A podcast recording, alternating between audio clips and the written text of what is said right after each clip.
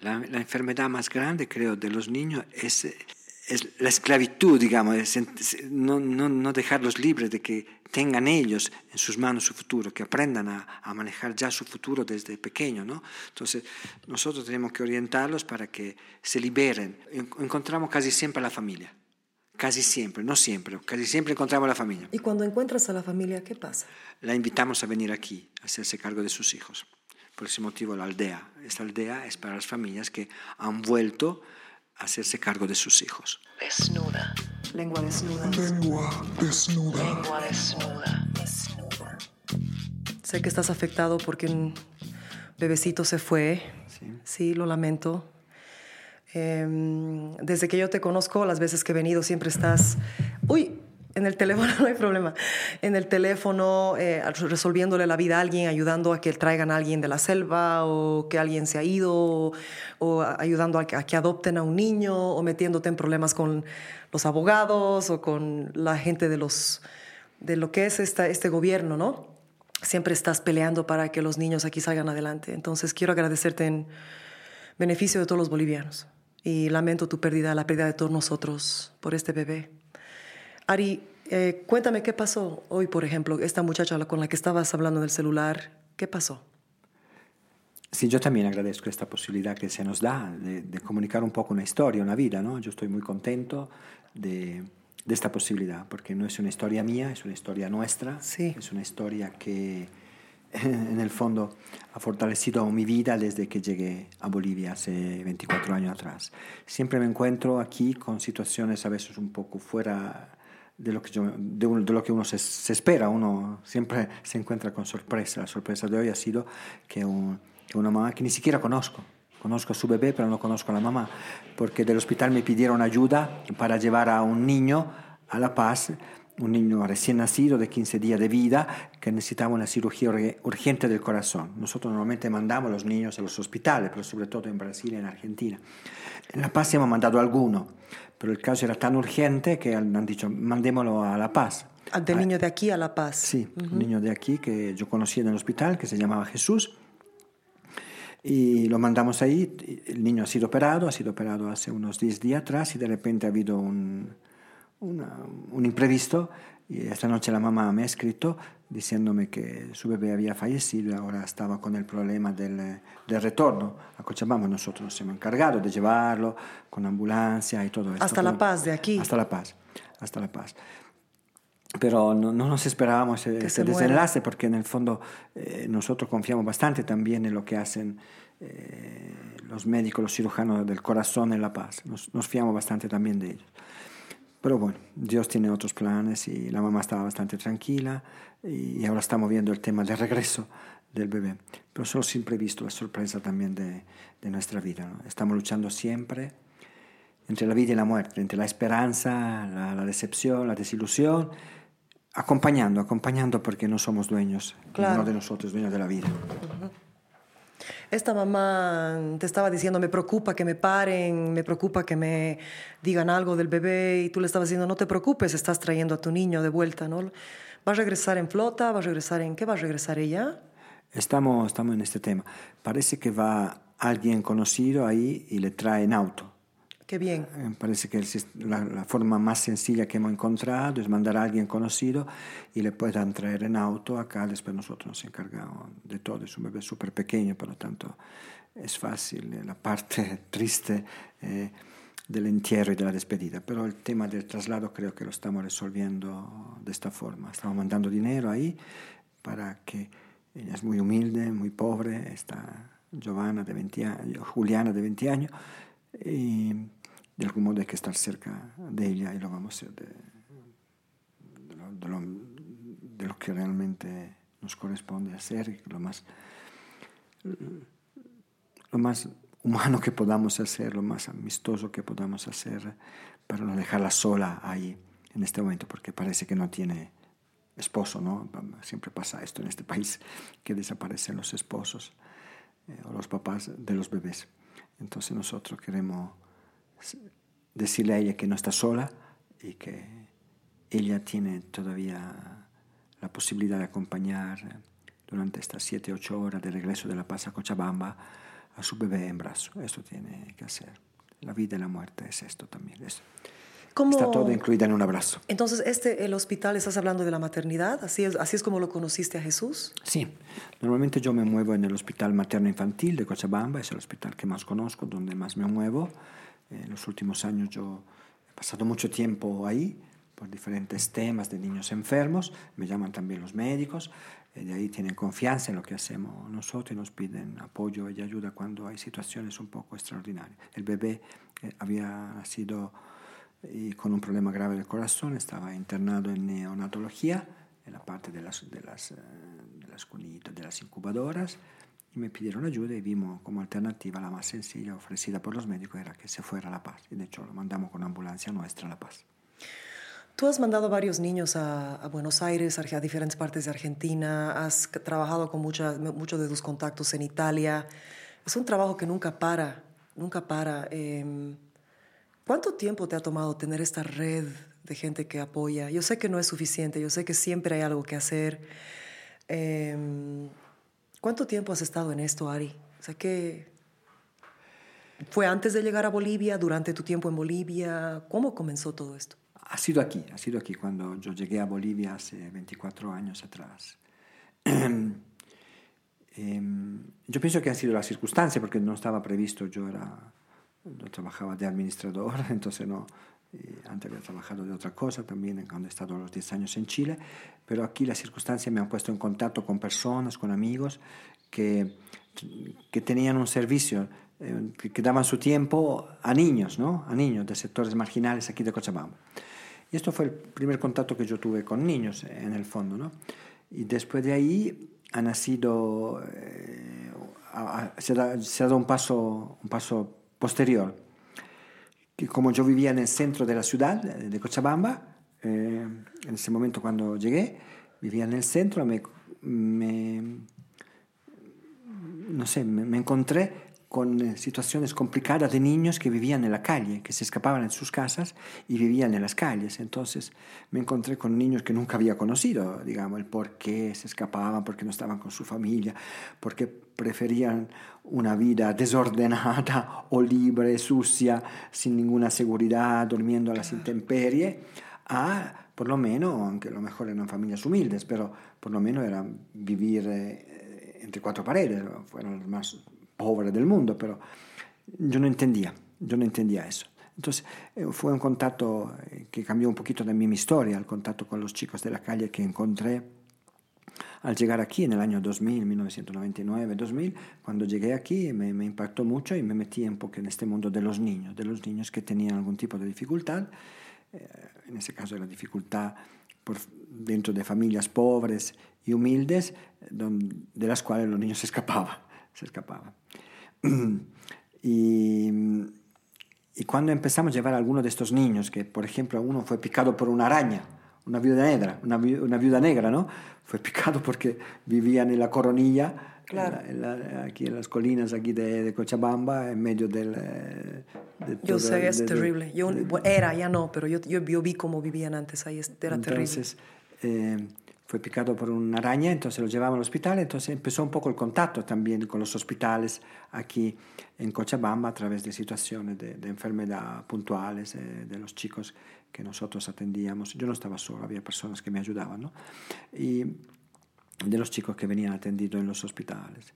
Y a partir de ahí eh, se creó como una cercanía, digamos, una confianza nuestra cuando llevábamos a personas o niños enfermos eh, que no tenían familia o tenían familias desmembradas y nosotros y los, y, y las- los médicos que entendían que nosotros lo hacíamos no por intereses, que simplemente lo hacíamos porque teníamos que acudir a los hospitales para eh, encontrar respuestas médicas, ¿no? Fue así. Tú, Entonces pero tú nosotros- ibas, tú ibas con un grupo de amigos, o obviamente este esto no existía todavía. No existía, pero existían estos amigos que yo les comentaba antes que atendían a, a chicos de sectores marginales y hacían actividades eh, de apoyo escolar, por ejemplo, ¿no? Y actividades también de apoyo en temas sanitarios, de, de salud, Claro. ¿no? O sea, era gente que, que se juntó, unos amigos que iban a ayudar, sin Sí. claro, eran amigos, una, una Sí. cosa humanitaria, sin ninguna Sí. organización ni nada. Sí, sí, eran personas que,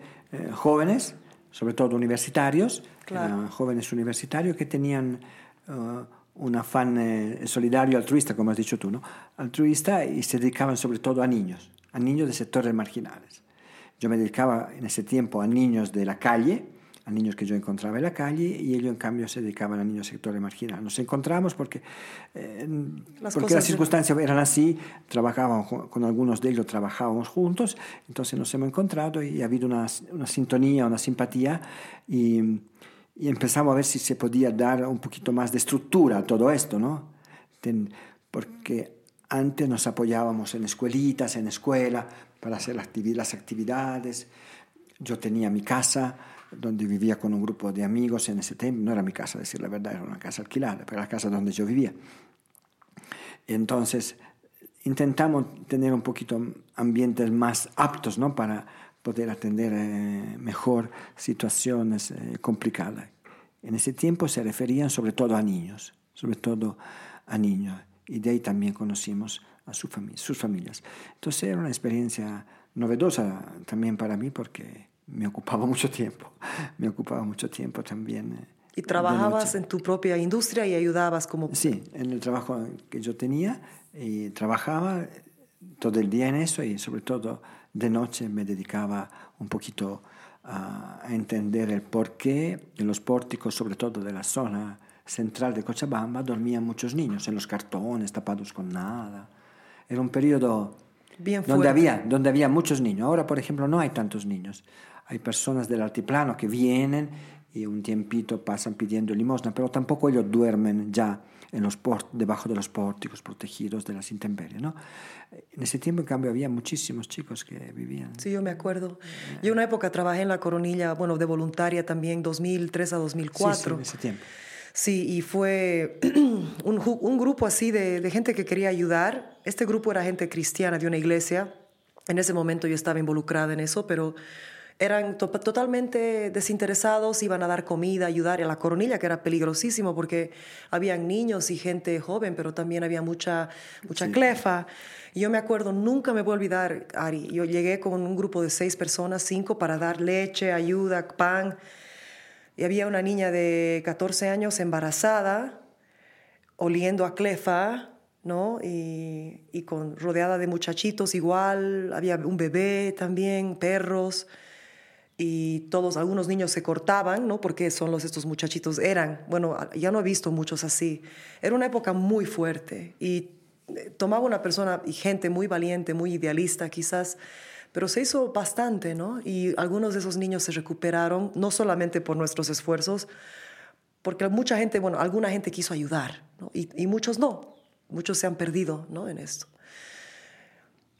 Tú llegaste a Bolivia, ya habías tenido experiencia en Chile eh, cuando eras un niño o Un joven. un joven. Tú naciste en Bolonia. Sí, sí, en Italia. En Italia, en Bolonia. En un pueblito de la montaña, de ahí en la zona de la Emilia, donde la, la- la capital se llama Bolonia, pero yo nací en un pueblito muy pequeño, de, de, de 700, 800 personas en las montañas de Italia. Entonces yo estoy muy agradecido por eso, porque esto me ayudó a ser lo que soy en el fondo, ¿no? Porque también nosotros habíamos experimentado como familia el dolor. Yo no conocí nunca a mi papá porque murió antes de que yo naciera, unos cuatro o cinco meses antes tuvo un accidente mi papá, entonces mi mamá quedó, quedó viuda, embarazada de mí, embarazada de mí con dos hijos más, eh, de dos. Tú eras el menor. Ah, Sí, porque mi papá murió, ¿no? Mi mamá no, no volvió a casarse, entonces éramos, nos encontramos con tres hermanos y mamá siempre no, fue un ejemplo para nosotros, eh, para nosotros como hijos suyos, porque nunca se quejó, siempre fue adelante construyendo su, visa- su vida para poder sustentar, sustentar a sus hijos, ¿no? a su familia, su familia que éramos nosotros, sus hijos. Entonces eh, nosotros aprendimos mucho de ella porque ella nunca gastaba palabras inútiles, simplemente. como son las mamás y como son las mujeres, y yo aprecio mucho, aprendí a apreciar mucho a las mamás y a las mujeres, porque en el fondo casi nunca son protagonistas, quieren ser protagonistas. Y son en cambio las protagonistas de nuestra historia humana, pero no se les pone nunca de relieve. Nunca, nunca. Nunca hay relieve, ¿no? No. Está cambiando un poco, pero sí tienes razón. En... Puede ser que cambie, pero yo no creo todavía eh, que esté cambiando. Veo que hay mujeres eh, activas. Buenísimo este ejemplo de, de, la, de los de- derechos humanos, la Carvajal, ¿no? Sí, Del amparo. Buenísimo este ejemplo de esta mujer que no es joven, tiene más de 80 años, que da su vida por un ideal, ¿no? Las mujeres son así. Normalmente no aparecen en los periódicos ni en, los- en las noticias y todo esto. O como esta mamá ahora que sin conocerle ha llevado a su hijo al Hospital de la Paz y ahora tiene que traerlo de vuelta fallecido, ¿no? Pero ella va a estar con él y, va, y lo va a seguir acompañando. Entonces, yo creo que eh, si nosotros volvemos atrás, si yo vuelvo atrás, eh, en el fondo eh, mi, mi vida, mi experiencia, mi historia está forjada también por este amor concreto, esta cercanía de mi mamá hacia mí, hacia mis hermanos.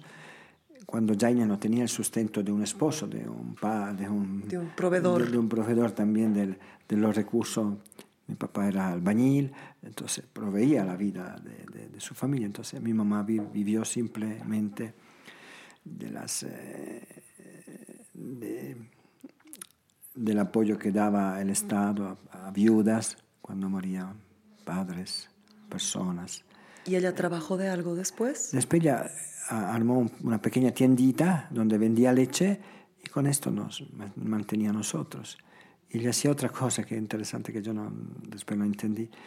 Ella daba pecho a otros niños que no eran sus hijos. Claro. Son madres nodrizas, no sé cómo se Sí, dice. no sí, sé- sí, no sé son, cómo- son surrogate, bueno, son, eh, no sé cómo se dice en español tampoco, pero sí, cuando a veces una mujer no tiene leche, eh, contratan a una mujer que ha tenido Sí. guagua para darles leche, Sí, mi mamá hacía esto, recuerdo siempre que lo hacía con algunas unos bebés. con algunos bebés de, de- de amigas de ella, ¿no? Que le pedían este favor. Y, entonces, pero hemo- hemos vivido en la pobreza extrema también nosotros cuando pequeños, pero nunca nos ha faltado por lo menos una, una taza de leche o un poco de pan. Esto ha sido bonito también para mí recordarlo porque, porque sí, porque un niño también a veces espera recibir un juguete, se espera recibir algo, un dulce, un, un premio.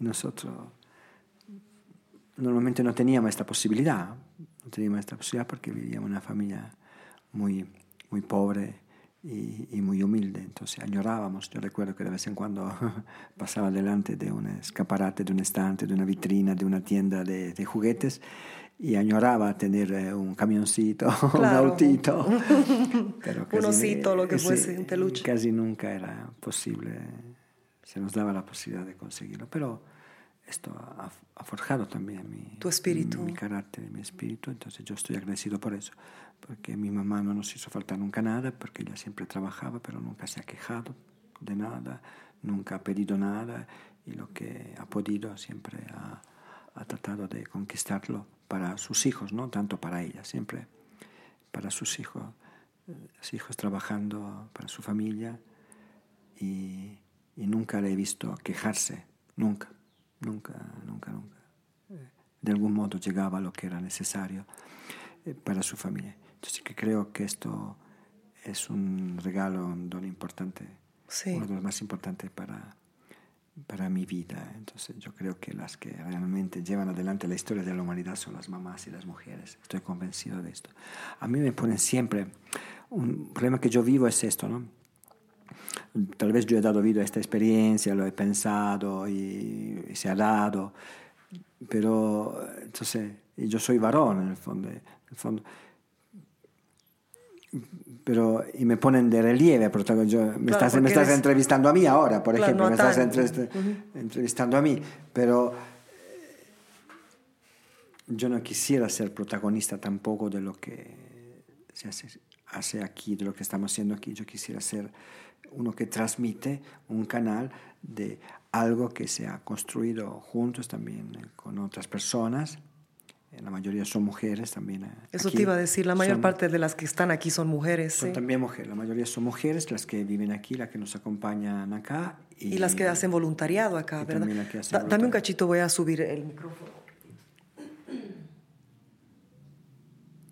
Ya, ahora sí. dale. La mayoría son mujeres. Eh, entonces, yo creo que hay que reval- revalorizar el rol de la, De la mujer. de la mujer en todos los aspectos de la, de la vida humana, en el ámbito. Yo me muevo sobre todo en un ámbito religioso, de iglesia y cosas de esta, pero también en el ámbito político, en el ámbito social, en el ámbito familiar. eh, creo que habría que dar el justo relieve a la, a la sabiduría, al empeño, a la abnegación, a, a la entrega de, de las mujeres, de las mujeres. Y nosotros los hombres quedar un poquito al lado, quedar un poquito más al lado sería, ca- cambiaría mucho la historia de la humanidad. Si uno vuelve atrás, si uno vuelve atrás, repito, en mi historia yo veo el rol de mi mamá, pero si uno vuelve atrás en la historia de la humanidad, son siempre los hombres protagonistas de la historia de la humanidad, en, en todo sentido. Pero por eso que la historia de la humanidad no está tan bien. Es así, es por este motivo, porque creo que se pierden de vista los valores esenciales que una mamá vive, una mujer vive cuando es madre, por ejemplo, ¿no?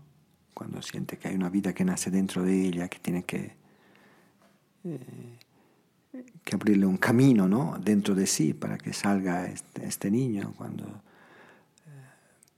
es una experiencia un poco única. La historia de la humanidad es como esta, es una maternidad que tiene que descubrirse, ¿no? Para, para que pueda salir este hombre, esta mujer nueva, esta humanidad nueva que todavía no sale, ¿no? Porque estamos cuantos, cuantos miles de años como historia de la humanidad caminando hacia un eh, nacimiento nuevo, un nacimiento nuevo. Entonces, yo tengo el ejemplo de mi mamá, que está ahí, el ejemplo de mi mamá, que en el fondo me hace ver que hay un ejemplo de humanidad que tiene que eh, reflejarse en esto que yo he vivido eh, eh, ahí en la relación de hijo con, con, mi mamá. Entonces todo creo que nace un poco de ahí, de la suerte que yo he tenido de encontrarme con una mamá que ha tenido que luchar para dar vida a su familia, a sus hijos, y lo ha hecho siempre con, con los criterios eh, que tiene una, una persona sabia, porque la, el dolor le ha hecho sabia, ¿no? El dolor. Ella a los 26 años se ha quedado viuda. 26 años viuda. ¿Tú crees que tú hubieras sido, bueno, estoy segura que sí, pero de que hubiera sido diferente, pero ¿cómo hubieras, tú, cre, tú crees que tú, tú crees que hubieras, cómo crees que hubieras sido diferente si hubieras tenido un padre? Yo tampoco he tenido un padre, te comprendo, yo también tengo una situación similar, excepto que no, quizás no era extrema pobreza, pero en algún momento con mi mamá, inmigrante, estábamos solos, mi hermano y yo, en ese aspecto de teníamos solo una mamá y trabajaba mucho y se esforzaba mucho y yo y mi hermano hemos sido muy cautos de, de tener consideración con ella. Yo he crecido muy rápido, ¿no? Él también. Eh, y a veces me he puesto a pensar cómo yo sería si hubiera tenido mi papá a mi lado, cuidando de mi madre, de mi hermano, de mí. Y no sé si hubiera igual tenido la empatía que tengo o la guerra dentro de mí. A veces me dicen que por no haber tenido padres soy demasiado hombre a veces, me tengo que proteger mucho. ¿Cómo crees que hubiera sido para ti eso? ¿Lo has pensado? Si hubieras tenido un papá. Eh, no, no, no, no, sé bien. Yo pienso que sin duda eh, la falta de un papá te marca, ¿no?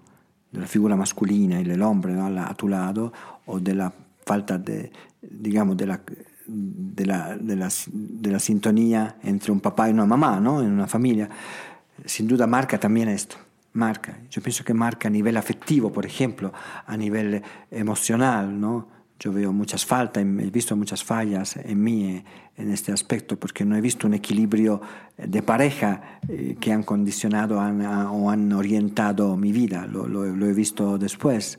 ¿eh? Entonces, sin duda ha marcado, ha marcado en esto, ha marcado mi historia personal, eh, la falta de una figura masculina, pero sobre todo de la pareja de, de, mi mamá, digamos, de un hombre al lado de la mamá. Sin duda ha faltado eso. Pero no, no, la cosa ha sido así y yo reconozco que,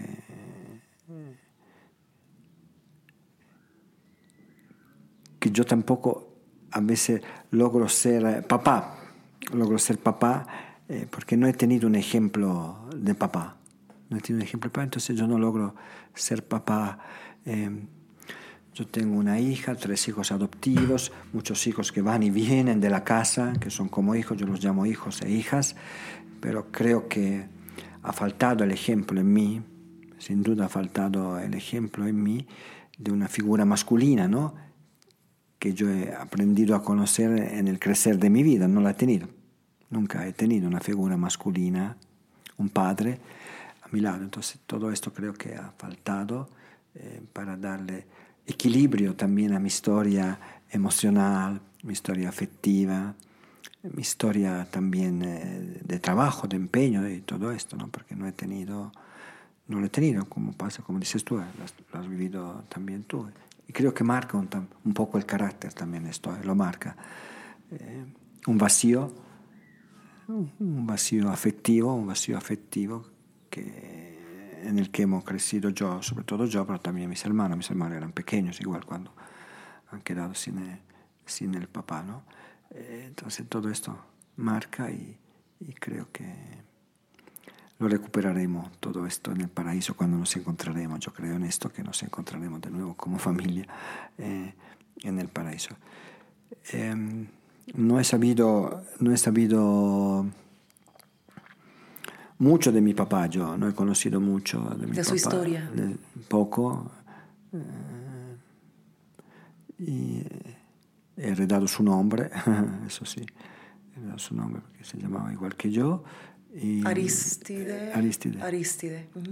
He dado su nombre eh, para recordarlo. Mi abuela quiso que, la mamá de mi papá, quiso que yo llevara el nombre de él.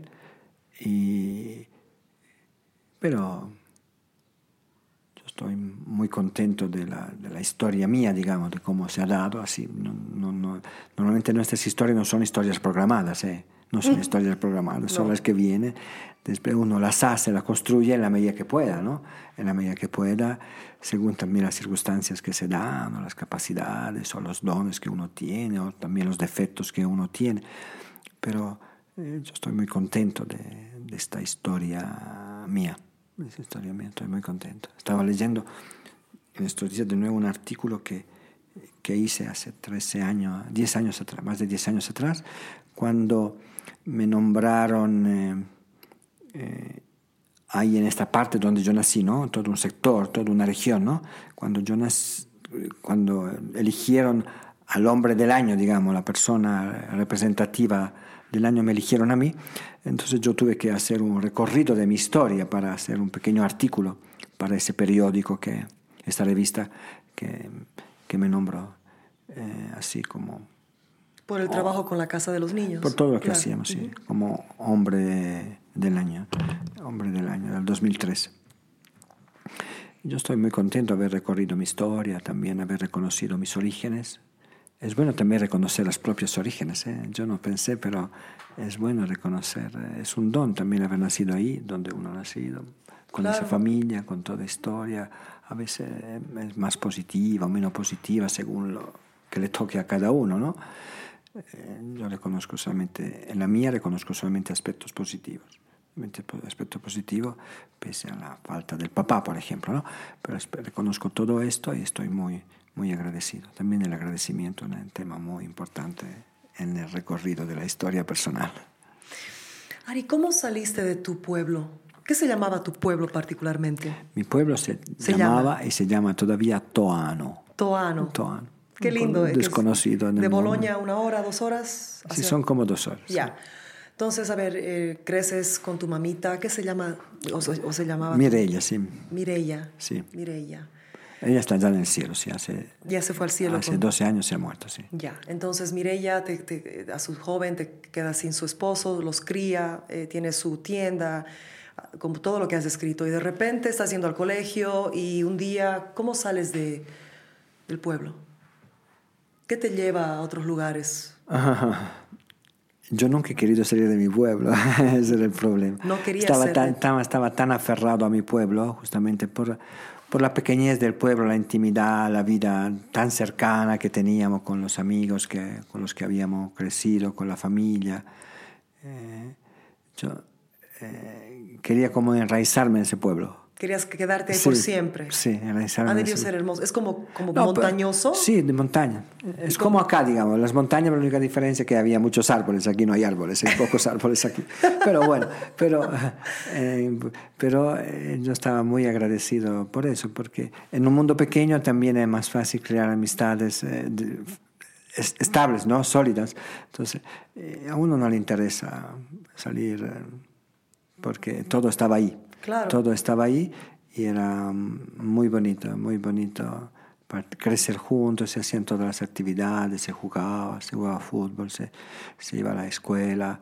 El mundo, el mundo pequeño, yo no aspiraba, nunca he aspirado a salir, nunca aspiré, pensé que, que era necesario, yo lo tenía todo ahí, justamente por la, por la vida sencilla que teníamos en la casa y también por las amistades con estos amigos y estas amigas con las que... Claro, era una vida bella, a pesar hemos- de la pobreza. Sí, que hemos, que hemos crecido. Entonces, después algunas cosas han pasado y, y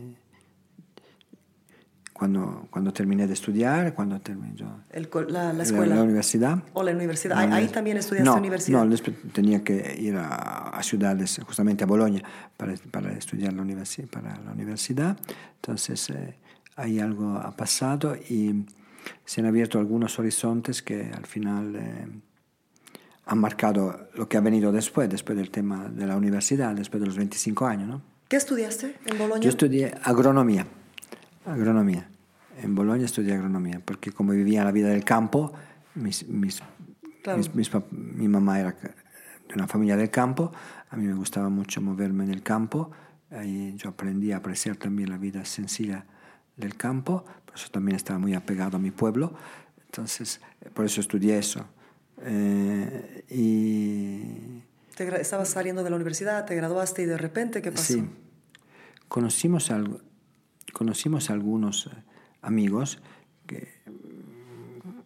que, que, se habían formado, que se habían formado para poder eh, hacer una experiencia de, de entrega, entrega espiritual, digamos, espiritual y humana, eh, y se formaban para eso.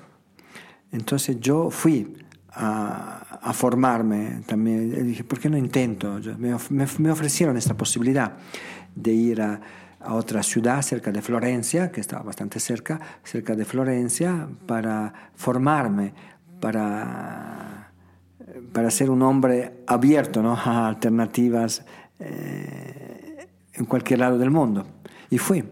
Estuve ahí varios años, como cuatro, cinco, seis, seis años. O sea, ¿estás diciendo que fue como una experiencia de religión? Sí. O, ah, ya, como para de, hacer... de- de entrega hacer- religiosa. No, no cura, no, no, otro tipo de curita, ¿no? experiencia. No, Otra- no. otra cosa. Otra cosa. Una experiencia de entrega personal en un ámbito eh, de servicio Espiritual. espiritual. De servicio espiritual. Entonces, y ahí, eh, ahí fui a un, a un pueblo, a un pueblo cerca de, Floren- de Florencia durante seis, siete años. ¡Wow! Seis, siete años. Y nunca, y no regresaste a tu pueblo. Te forma, siete años te dedicaste como Sí. un monje. Sí, Un una cosa de ese tipo. Pero vivíamos juntos con muchos amigos de otros países, eh, de otros países que venían para hacer la misma experiencia, que no nos conocíamos, nos conocimos ahí. Eran puros, eh, entonces eran chicos eh, de la misma edad, de los de 22, 25, 23, sí. 24, 25, 26 años. Nos encontrábamos ahí, nos conocimos y era una experiencia que tiene muchos años de historia, no es que había nacido en esos años, no había nacido 40 años, 50 años antes.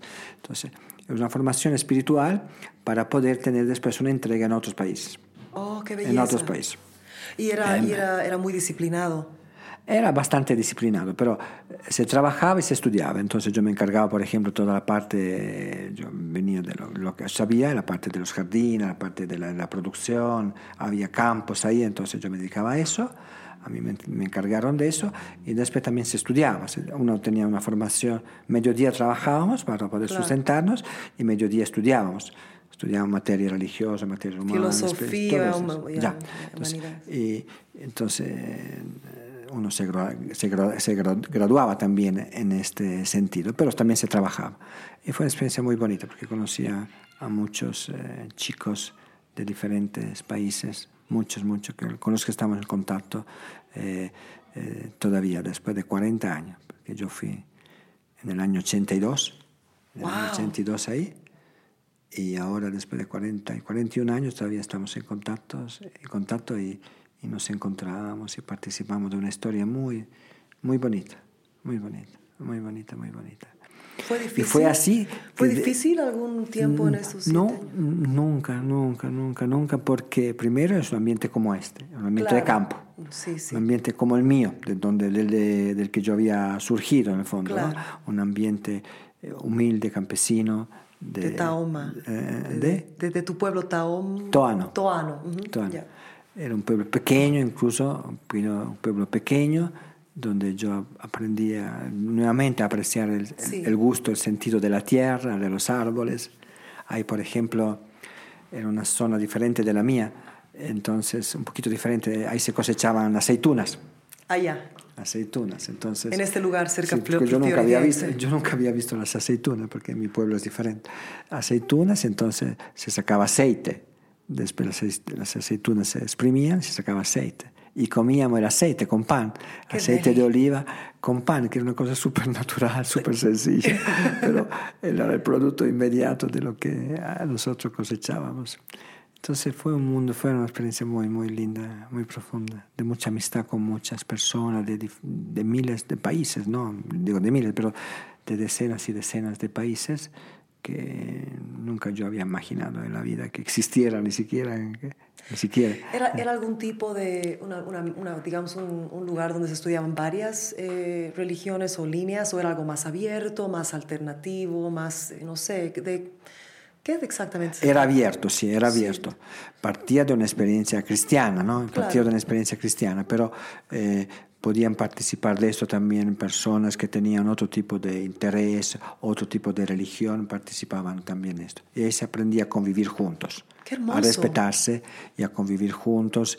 Y, eso sí, sí, sin, sin duda ha abierto otros horizontes también para, eh, para mí. Fueron años muy, Muy muy, llenos, muy profundos y muy profundos y igual ahí yo me habría quedado toda la vida. Nunca habría salido de... No quería salir. No, no, Era, porque- eran, eran puros hombres que estaban ahí. ¿O Eran había- dos grupos diferentes, un grupo de hombres y un grupo de mujeres. Eran en el mismo, era un pueblo bastante grande, Sí. pero teníamos ambientes eh, separados, casitas separadas, ¿no? Y nos encontrábamos para actividades, no sé, para actividades espirituales, para la misa, para... Venía mucha gente a visitarnos, venía mucha gente a visitarnos porque era una experiencia también llamativa. Claro. Eh, mucha gente a visitarnos y los domingos, ¿no? Entonces se, se hacían actividades, actividades de recepción para contar nuestra historia, para, para decir lo que se hacía ahí, porque era muy, era un- muy atractivo lo que... Aún me cuentas ahora y suena muy, muy, atractivo. Muy, atractivo, era muy atractivo, sin, sin duda era muy atractivo, porque poner junto a gente tan diferente, de, De o jóvenes tan- del de mundo. tanto del mundo, que se pudieran conocer, crecer, crecer eh, eh, en intereses, ¿no? respetándose, era sin duda muy, muy atractivo, atractivo. Entonces venía mucha gente, entonces trabajábamos, nos encontrábamos los domingos con las chicas, por ejemplo, para Claro. recibir a las personas. eh, que venían, venían grupos muy grandes, incluso mil personas venían a visitar. ¿Mil personas? Sí, nosotros éramos ahí, éramos 500 personas. Los estudiantes. Sí, ¿Y, y sigue existiendo este sigue lugar? existiendo. Pero se ha reducido, porque también eh, la- las cosas han cambiado, hay más problemas económicos ahora para poder reunir a... ¿Qué se llama el lugar? Se llama Lo Piano. Lo Piano. Cer- eh, eh, cerqui- cerquita de, era un pueblo como Sí, Toano, sí, sí. se, llamaba Lo, Lo Piano, Piano. cerqui- esto pero era cer- cerquita de Florencia, pero a dos horas de, de, no, de Bolonia. El lugar donde estudiaste. Lo Piano. También se llamaba Lo, Lo Piano. Piano. Oh, Es un oh. pueblo. Ah, es el- un pueblo entero dedicado Sí, a sí, esto. un pueblo entero qué dedicado a barbaridad, qué lindo. es una, eh, tenía una experiencia social, espiritual eh, profunda que, que se ha dado con el tiempo y de la que yo pude participar, digamos. pude Y participar. estuviste allá siete años Siete y no años. querías irte. De nuevo me pasó lo mismo, me pasó lo mismo. También porque, eh, em, sí, habían, eh, hab- habían eh, algunos, algunas personas también de mi pueblo que habían podido hacer esta misma experiencia, ¿no? Entonces eh, podíamos compartir con, con ellos, ¿no? Los de con, Tuano. con ellos y con ellas, ah, también algunas chicas. Habíamos podido compartir con ellos. Entonces era una historia común que se multiplicaba o se, o se rehacía ahí. Recuerdo que conocí, ah, habían, eh, a veces me impactaban muchas cosas. Conocí a un chico de Chile, vivíamos con un grupitos pequeños, ¿no? de 7, 8, 10 personas, vivíamos en casitas. ¿no? En, en- en una de las casitas yo viví con un chico de Chile que era muy joven, tenía 20 años. Él había llegado antes que yo, un chico de Chile, y que se llama Marcos y me impactaba por la sencillez, porque yo, eh, yo era bastante retraído, venía de un pueblo un poco cerrado, ¿no? En cambio, él era súper abierto, súper eh, eh, súper cercano, eh, entonces me impactaba, me impactaba mucho. eh, Su personalidad. Su personalidad. Porque tú eras más tímido, más... sí, claro. no, sí, sí, mu- mucho más cerrado, mucho más reservado. Tenía un poquito de miedo a hablar. Yo nunca hablaba, por ejemplo. Ahora hablo, pero en ese tiempo, durante muchos años, yo nunca he hablado. No, no hablaba porque no sabía tampoco cómo expresar lo que yo sentía. En mi, mi mamá, por ejemplo, casi nunca hablaba. Vivía, pero no hablaba. Y nosotros hemos crecido así, aprendiendo de la mamá, ¿no? A vivir, pero no hablar. En cambio, este chico, Marco, era uno que hablaba siempre, era siempre sonriente, siempre risueño, siempre resuelto. Eh, también encontraba un motivo para acercarse a todos. Entonces, me impactó, me impactó muchísimo. Y con Marco, después de 40 años, nos encontramos siempre ahora, por internet. ¿Él ha, vi- ha venido a la casa de los niños? Nunca, pero nos encontramos porque después hemos vivido juntos en Chile, los años que yo he estado en Chile. Él se ha movido a diferentes lados, pero después ha vuelto a Chile, después nos hemos encontrado. Y ahora él está solo. Está solo. Él tiene cinco años menos que yo, pero está solo. Él eh, ha contraído VIH, ¿eh? entonces él tiene una vida gay, por ejemplo, ¿no? Eh, tiene una vida gay, pero a los 60 años se ha encontrado solo. En el sentido, él ha tenido parejas, ¿no? Eh, Que, como dices tú, hay que enfrentar la realidad como es, no hay que asustarse de nada. Ha tenido una vida gay con, con sus- con parejas que ha cambiado, se ha enfermado. Y, y, y seguimos siendo muy hermanos, muy hermanos. Han pasado 40, 41 años, pero seguimos siendo muy hermanos sin encontrarnos. Son 24 años que no, que no... Lo he visto, una vez fui a Chile lo vi, pero son más de 20 años que no nos vemos, por lo menos no vivimos juntos, pero hablamos y... Y, y él se siente muy sostenido por mí y yo me siento muy sostenido por él. En el fondo, en la experiencia que yo hago, en la suya. Eh, yo, yo no he experimentado nunca la soledad como la experimenta el contrario. Eh, Yo tengo que, estoy metido en un mundo de, de- de gente que no, yo no tengo tiempo para, me gustaría tener un poquito de espacio solitario, pero no. Entonces, ¿Cuántas personas son? 500 familias. más, no, 100, 100 fami- 100 110 familias. familias, más de 500 personas. Más de pero- 500 personas, Aquí, otro. Pero eh, en cambio, él que me dice, yo vivo solo, vivo solo en la casa. Marco me dice, yo estoy solo en la casa, ¿no? Trabajo, ahora he encontrado un trabajo, después de un tiempito que estaba sin trabajo, he encontrado un trabajo, pero después yo regreso a la casa, estoy solo, estoy solo. Entonces yo digo, cuando estás solo, llámame, por favor, cuando te sientes solo. Él se pone delante de un trago para pasar un poco el rato triste de la soledad. Llámame igual, le dije, él me llama, entonces conversamos. Tú dices que él toma un poquito.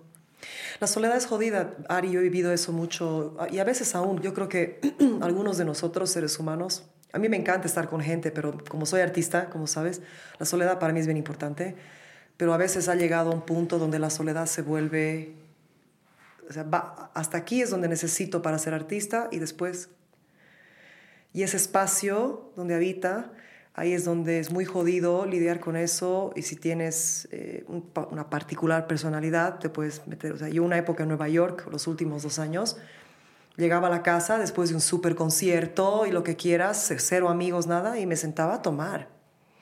¿Entiendes? Y lo hablo porque es importante romper estos tabús, ¿no? Porque Sí. pasa, pasa. No te digo que es correcto, no te digo que es bueno, pero en esos momentos tú evalúas muchas cosas, ¿no? Y dices, puta, ¿qué he hecho en mi vida? O sea, sí he logrado muchas cosas, ¿por qué siento esta soledad? ¿Cómo he llegado aquí? ¿No?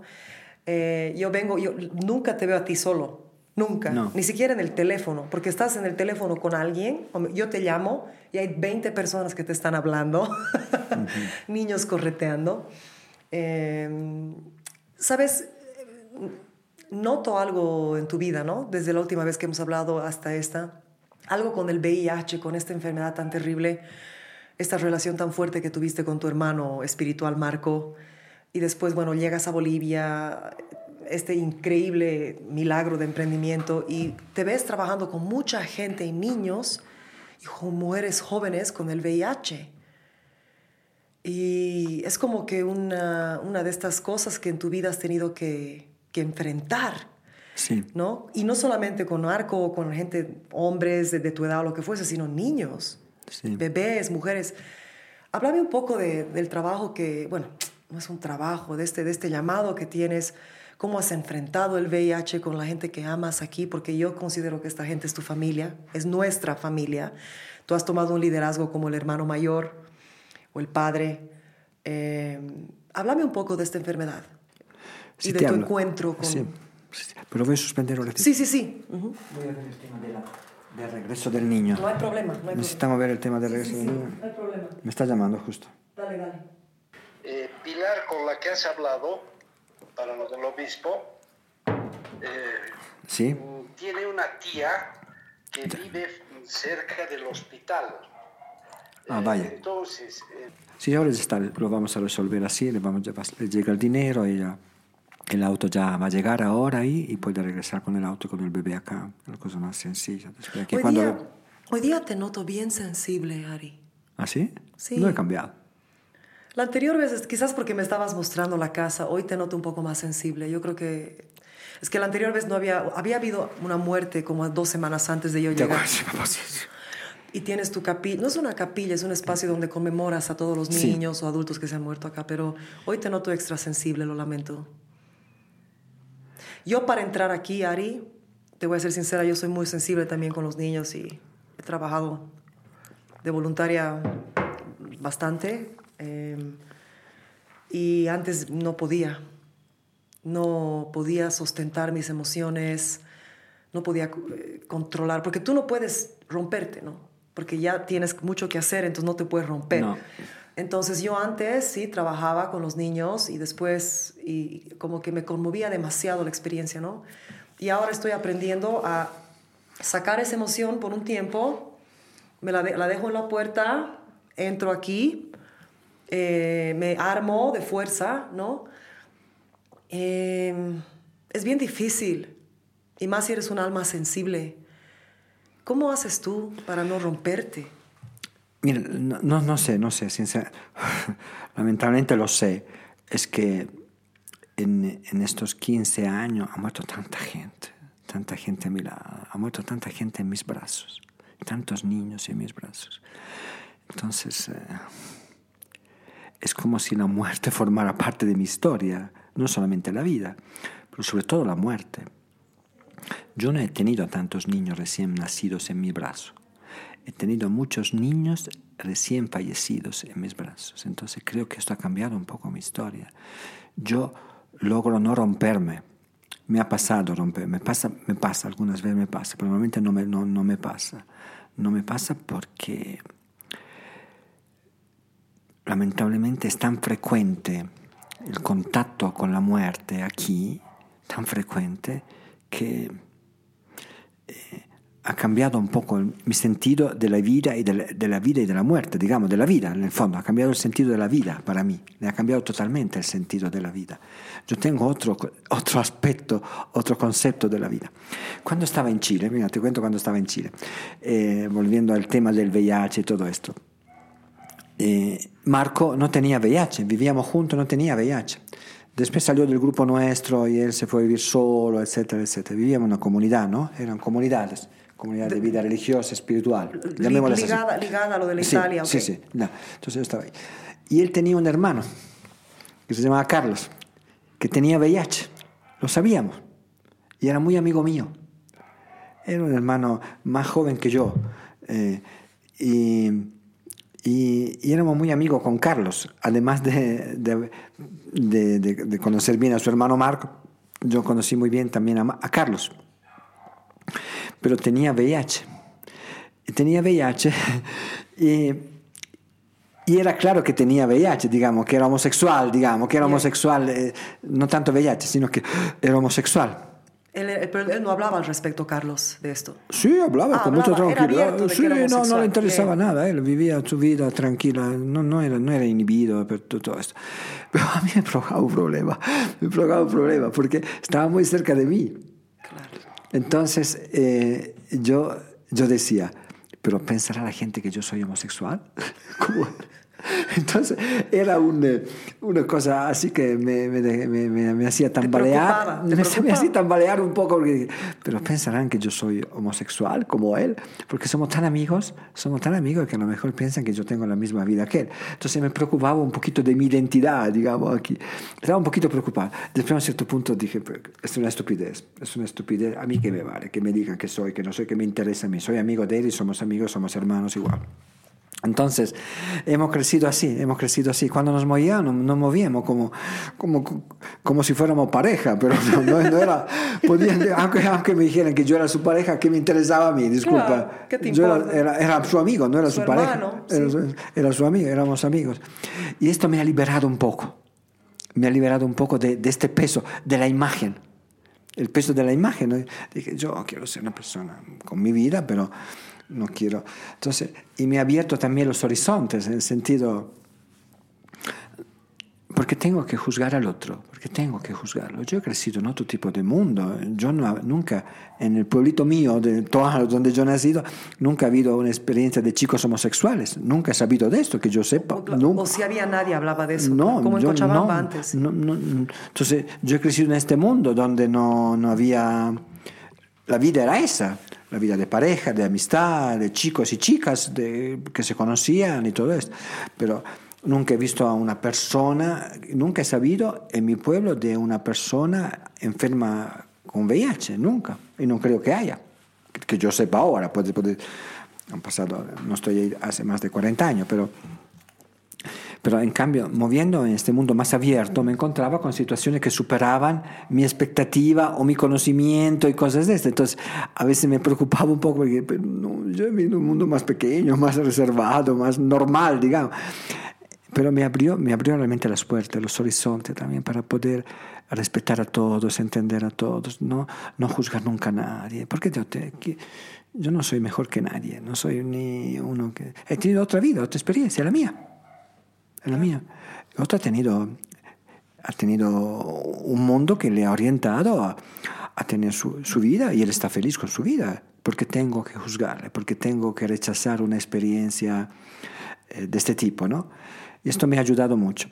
Me ha ayudado mucho porque yo recuerdo muy bien que eh, he estado hasta el último momento con Carlos, hasta el momento que falleció. Él falleció por esta enfermedad. He estado hasta el último momento con él y, y nos hemos querido.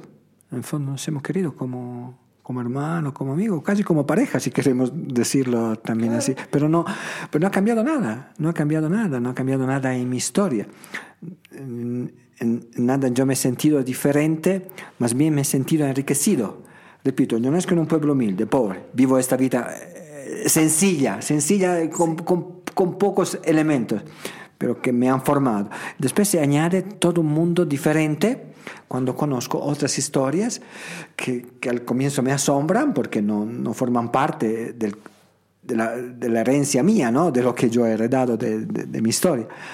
Pero me han enriquecido mucho, me han enriquecido mucho, entonces yo no...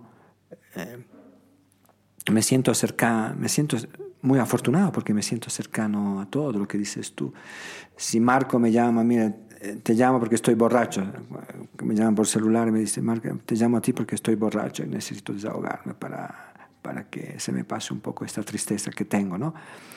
Porque en el fondo eh, también compartir la tristeza del otro, es, la soledad, la tristeza del otro es, es una cosa hay que hacer un vacío muy grande dentro de uno, ¿no? Para poder recibir la tristeza y la, y la, la soledad del otro.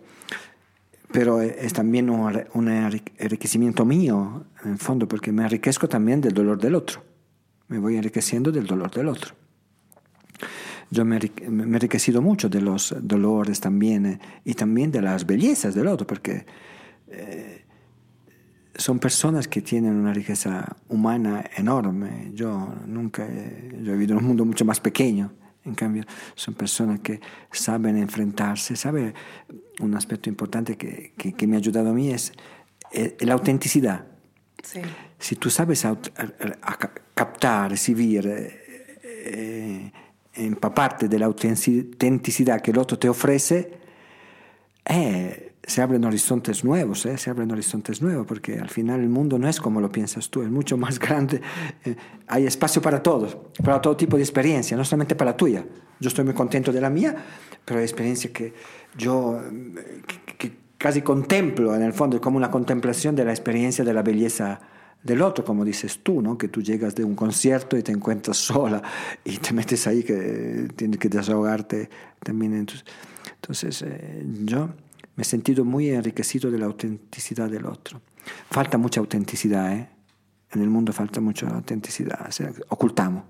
Somos buenos para ocultar. O pretendemos que algo es y no es, ¿no? Queremos ser lo que... Eh, bueno, no, no, todos, pero esto especialmente con, la, con todo lo que es los medios sociales. Nunca uno va hacer un video y decir, me siento miserable y solo y me estoy chupando la vida. No, van a decir, oh, estoy, miren, estoy así, así. es, es, muy difícil, es, muy, es una enfermedad. Es una enfermedad, ocultarse. Es, es, y pretender. Es. Traicionarse también a sí mismo. Entonces a mí me ha ayudado mucho eh, encontrarme con personas verdaderas que nunca se han preocupado de que eran aquí, así, allá, allá. Esto me ha ayudado a mí porque yo yo tengo mis problemas, mis defectos, mis fallas y, todo esto. Y sé reconocer también los errores de los demás. Me gusta mucho ahora ver un poco los límites que veo eh, alrededor mío, ¿no? Entonces, enfrentarse con el mundo. Entonces, me he encontrado también con el mundo del dolor aquí, un mundo del dolor absurdo, ¿no? Como dices tú, del dolor absurdo de, tantas muertes inocentes, ¿no? Para mí es un dolor absurdo, ¿no? Llegar a esto, a ver niños que se van, eh, que se van. Hace un mes atrás ha muerto una niña aquí de 14 años. Siempre pasa esto. Una niña de 14 años. La quería mucho. La había conocido hace tres años con leucemia. ¿Aquí? Nicole, sí. Leucemia tenía. Sí, Nicole. Nicole, que estaba, cuando tú llegaste la vez pasada, ya estaba aquí y hablamos incluso de ella, creo, un momento. Y yo la quería mucho, muchísimo, porque la conocí cuando tenía 10 años. La acompañaba al hospital, la atendía, le llevaba. Ella no hablaba, no decía nada. No, no, no decía nada porque era muy tímida. Era muy tímida. Pero era muy entera, muy presente, muy niña, muy jovencita, muy muchacha. Eh, nunca ha deseado nada para sí. Nunca ha deseado nada para sí. La recogía de su casita, eh, porque vivía con tíos en ese tiempo, cuando la conocí. Sus papás no estaban. Estaban en el Chapare la llevaba y ella me preparaba siempre algo, un pequeño regalito. Otra vez con sus tíos me preparaba un pancito, un quequecito, me lo pasaba en el auto. Y yo me he encariñado mucho con ella porque ella paseaba aquí, después se vino a vivir aquí con su familia. Fue al Chapar un tiempo durante la pandemia, volvió, entonces me pidieron recibirla aquí, la recibimos aquí, preparamos un cuartito para ella, para su hermano, para su papá y para su mamá. Y tú la veías pasear con su... Tenía un como, como no tenía cabello por el tema de las terapias, se metía como, no sé cómo se como una, una, un, pañoleta. sí, una pañoleta, una pañoleta, exactamente, una pañoleta, siempre estaba con esta pañoleta y se movía venía a ver los caballos que tenemos acá, me saludaba, me saludaba, hola Donari, ¿cómo estás Nicole? Bien, gracias, estoy bien. Y siempre ha estado bien, siempre ha estado bien, siempre ha estado muy entera. Nunca le he visto llorar, nunca le he visto llorar, nunca le he visto llorar, y nunca le he visto eh, llorar por el dolor, por ejemplo, ¿no? Eh, le pasaba mucho tiempo en el hospital, pero el último día lloró, el último día lloró y me dijo, ¿Sabes, Donari? Quiero ver a mi hermanito. Estoy aquí más de un mes y no he visto a mi hermanito, a Leo, no lo he visto. Quiero verlo. pero no lo dejan subir porque es menor de edad, porque tiene 8 años, 9 años. Entonces, yo te voy a ayudar. Y O sea, pedí pe- estaba en el hospital, Sí, en el último internada. tratamiento. Ujú. estaba en el hospital porque no lograban eh, recu- hacerle recuperar de los tratamientos, ¿no? Y, y quiero ver a mi hermanito. Entonces yo hablé con el director del hospital, Doc, por favor, lo conozco, ayúdame, va, quiero que suba el niño. No importa que, no importa que, no, que esté permitido, que estén aislados, esta estupidez. esta- Y lo dejaron subir. Y cuando lo vio se puso a llorar. y se abrazaron, estuvieron una hora juntos con Leo. Y, y se puso a llorar. La vi llorar solamente en ese momento. En ese momento. A Nicole. Y, y ella estaba feliz porque había logrado lo que deseaba, volver a ver a su hermano, porque había estado los últimos tres meses internada, sin salir, ¿no? Y con su hermano se llevaban bien, simplemente veían video con su celular, caminaban, paseaban aquí todo esto. No me pidió ver a sus papás, me pidió ver a sus hermanos. De vez en cuando iban también sus papás porque trabajaban mucho y no lograban estar en la veía más yo que sus papás. Entonces eh, estaba muy contento que habíamos logrado que el director fue tan inteligente, tan inteligente, de verdad tan inteligente, de hacer una cosa que no está permitida, que suba un niño menor de edad a un lugar aislado. ¿no? Realmente fue inteligente. Es que es inteligencia, ¿no? Es inteligencia. Porque mucho de lo que pasó en COVID también y mucho de lo que pasa, yo, o sea, te voy a hablar de una historia que yo sé de ti, que me pareció una estupidez enorme de parte de las, los antagonistas eh, y que me pareció impresionante que no te quieran apoyar y has luchado mucho, pero es inteligencia, ¿no? Dejar que una persona que se está muriendo vea a alguien que ama. Y, es, y, y para mí uno de los crímenes más grandes que han hecho en el COVID es que mucha gente se ha muerto sin poder ver a la So- gente que amaba. O sea, eso, yo creo que eso es lo que más ha matado a la gente. Me digan lo que me digan. Eh, el niño este Leo, ¿cuántos años menor que Nico, Nico era? Tenía cinco años menos, tiene cinco años menos que ella. Él está acá ahora. Sí, sí, está acá. La familia de ella también. Sí. ¿Los tíos o los papás? Los papás ahora. Eh, bueno, que Nico esté con Los Ángeles y, y Sí. que, esté, que esté feliz allá con Sí, sí, porque después yo volví a verla, ella estaba feliz y, y sabía que se estaba, se estaba yendo. Entonces ¿Ella yo- sabía o vos? No, yo sabía, pero creo que se ha dado cuenta también ella, porque se, se durmió, se durmió feliz, eh, pero yo avisé a los papás que no iba a pasar el día. De hecho, eh, cuando volvimos, se murió ahí con nosotros. Eh, No estaban los papás, estábamos solamente yo, había llevado a algunas personas de aquí a saludarle a las 8 de la noche y se murió ahí. Pero, pero había había por lo menos había logrado su deseo, había logrado su deseo y se apagó eh, sin dolor en el fondo, porque estaba un, poco, estaba un poco preocupado por el dolor de ella. En el último momento, un niño. Eso mío, eso mío. Entonces yo, ¿qué hice? Eh, yo la cambié, la vestí en su camita. del- no lo hicieron los enfermeros, las enfermeras, lo hice yo. Eh, la cambié, la vestí, le di un beso, la- como le había acompañado antes, siempre, ¿no? Con su, con su, con su aire reservado que tenía ella, con su reservado, con su carácter tan, tan ahí humilde. Entonces la cambié, la preparé, la vestí bien para, para llevarle en brazo aquí. Lo trajimos en brazo acá, ¿no? A Una última despedida a medianoche, a la medianoche cuando llegué, porque murió a las 8 de la noche. ¿Cómo en brazo? En brazo. ¿A la, a la trajiste Sí, así? sí, sí. Wow.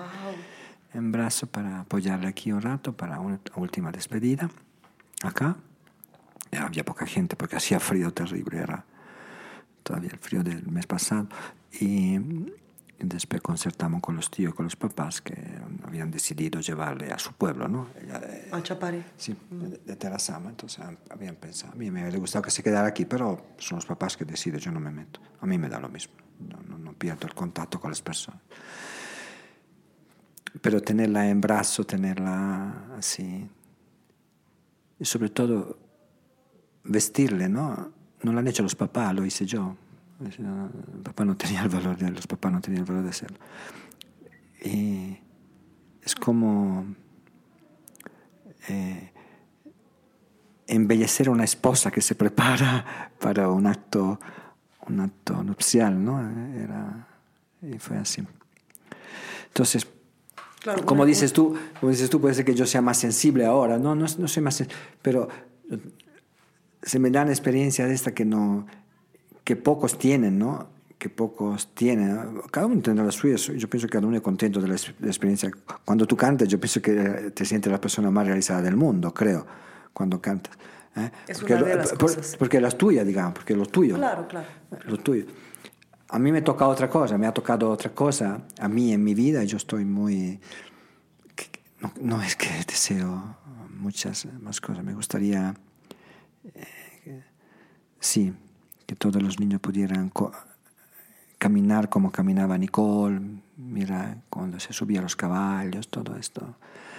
Eh, pero a veces se corta a un cierto punto, hay algo que se corta y cambia la historia, ¿no? Cambia la historia, se corta por la enfermedad. ¿no? Entonces esto me ha, me, ha, me ha dado una sensibilidad muy, muy diferente ahora porque he venido construyendo una, un carácter, eh, forjándolo sobre la base de, de- de mucho dolor, de, sobre todo de niños, sobre todo de niños y de niñas, pero también de amigos, como ha sido con Carlos. Bueno, así. Eh, terminas tu tiempo en este pueblito, que no me acuerdo el nombre otra vez. Lopiano. Lopiano. Y bueno, siete años después juras que vas a quedarte ahí, Ah, arar la tierra, seguir. ¿Y qué cambia? Me piden que vaya a Chile. ¿Quién te pide?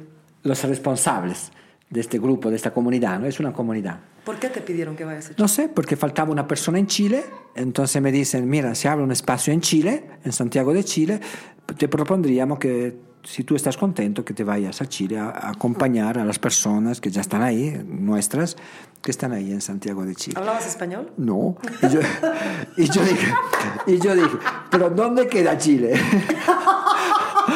Yo les dije, ¿pero dónde queda Chile? ¿Dónde, ¿De dónde era Marco, pues? Sí, pero yo no, sabía, no sabía, yo no sabía, no sabía ubicarme en el mapa realmente dónde, ¿Dónde quedaba Chile. Chile? No, no sabía. A Marco lo conocía porque era de Chile, pero no sabía ¿Dónde ubicarme. era? Claro. eras- Era una casualidad porque había conocido a Marco en esos años que estaba ahí y él después lo mandaron, por ejemplo, a Marco lo mandaron a, a Uruguay.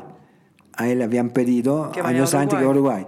Pero a mí dije, tienes que ir a Chile, mira qué mundo tan pequeño. Yo Chile lo conozco a través de Marco y de otro, eh, de otro chico más que estaba conmigo, ¿no? que se llama Tony. Pero dije, ¿por qué me manden a Chile? Pero de verdad, dentro de mí, no sabía bien dónde estaba ubicado Chile. Yo pensé que estaba en el centro de Latinoamérica. Claro. Entonces, pero pues, es una estupidez. Una estupidez porque nunca me había fijado bien en el mapa. Entonces me mandaron a Chile. Me mandaron a Chile. Y, Y dijiste, sí, me voy. claro, Chile, sí, ¿por qué no? Tanto Chile está al otro lado del mundo. Más lejos no habría, no había otro país, ¿no? Si tú lo piensas, de Italia Claro, está Chile a este lado, está- está Asia, está Tailandia al otro lado, pero Chile son, Chile, Chile son 15, 16 horas de avión para llegar a, un pueblo. Y entonces llegaste a Chile y ¿qué pasó? ¿En qué año llegaste? En el año, fines del año 88. ¡Wow! 88, porque estuve del 82 al 88 estuve en, en Lopiano, después me mandaron ahí a Chile y Chile era el periodo del cambio de gobierno. De. Era el periodo del, del referéndum. En el 88 se hizo el referéndum del sí y del no, para ver si se quedaba Pinochet o no. ¿Eh? Entonces echaron a Pinochet en el 80, a fin, diciembre 88 fue el término del mandato de Pinochet y empezaron las elecciones. Tú llegaste en pleno Llegué- llegué- revuelta. llegué- yo no sabía ni siquiera qué era eso, todo, figura si sabía algo de eso. Y fue eso. Recuerdo siempre que cuando llegamos había manifestaciones, eran los cacerolazos. ¿Tú sabes lo que son los cacerolazos? No. Toda la gente... que- Ah, con cacerolas. Con cacerolas y con, eh, con tapas de, de ollas, ¿no? En la, que en la noche, por toda la ciudad, o sea, como Santiago, que era- eran 7, 8 millones de habitantes. Estabas en Santiago Sí, de Chile. Sí, sí, sí, con el cacerolazo. Entonces, para la gente, era la rebeldía de la gente que estaba cansada. Del- del- eran quin- 73 al al 88, eran 15 años de... De miseria, Sí, sí, de la dictadura, ¿no? De dictadura. Y la gente hablaba así. Y, y recuerdo siempre una cosa simpática, que era... eh, que la gente, los- después lo hacían también en las calles, lo hacían en las calles y decía, un bote, dos botes, fascista, el que no vote. Era- saltaban, ¿no? Ay, ay, ay. Un bote, era un bote, era, este era el bote, pero Sí. era también el voto, era el voto, Ah, voto, pero bote era esto, saltar, ¿no? Fascista el que no vote, digamos, el que no salte, fascista el que no salte, y que- sí. el que no salte, que no suene con, con su, era Con fascista, su- era fascista. Entonces, recuerdo sí, un bote, dos botes, fascista el que no vote. Yo no, sé- yo estaba yo no sabía castellano, después lo aprendí, pero fascista el que no vote, pero fascista el que no vaya a votar, era esto, fascista el que no vaya a votar, Claro. y expresando en el fondo que había terminado el periodo de la dictadura, ¿no? Ten- tenía que terminar el periodo de dictadura. Y, y me tocó eso, pero no, ya hab- habían terminado hechos de violencia, no, habían, no, no hubo hechos de violencia, no, no me tocaron a mí hechos, simplemente la rebeldía de la gente que ya estaba cansada de la dictadura militar que había durado muchos años. Entonces me, to- me tocó ese paso. En el 89, en el 89, en, marzo, en mayo del 89 hubieron votaciones y, y ganó, y ganó, el, eh, ganó el primer presidente democrático después de 15 años. Elwin, me recuerdo siempre. Entonces nosotros participamos. sí. La gente cómo reaccionó cuando ganó, o sea, tú, tú que estabas viviendo ahí, ¿cómo era la reacción de la gente cuando ganó el, el primer, o sea, ese presidente Eh, democrático? yo conocía poco ¿no? de la realidad social de Chile, pero en el fondo, sobre todo en una ciudad como Santiago, Santiago es una ciudad así, eh, que desde la montaña se viene a, a una zona un poquito más baja, ¿no? Entonces, en la parte un poquito más arriba vivían los ricos. Y los ricos se quedaron callados porque a ellos les convenía seguir con la dictadura por tantos privilegios que habían tenido. Y la parte más baja, el sur, en el fondo como acá, el sur está aquí, era sur y norte. En el sur, la parte céntrica y sur, todo estaba feliz, pero eh, Chile es un país muy dividido, socialmente es un país muy dividido. En el fondo han habido grandes privilegios para las personas eh, acomodadas, digamos, han habido grandes privilegios durante la dictadura, muchísimos. Entonces, eh, tú sabes, cuando tenemos seguridad económica, te vale a ti que te maten a uno, que maten a otro, que lo, impres- que, que- que lo lleven a la casa y todo eso. Entonces uno buscaba su su tranquilidad. comodidad y su su estar ciego y no ver. claro. Entonces, y Chile ha quedado así, sigue así, no ha cambiado. Está una parte acomodada y una parte más, más humilde, digamos, más, más del pueblo, más proletaria. Pero no, no ves que, es- no, que- no crees que es similar aquí en Bolivia? Yo no, yo no, yo no, no he visto lo mismo en Bolivia, no he visto tan, tan fuerte, ¿no? Tan fuerte, ma era, fuerte, era fortísimo ya, ¿eh?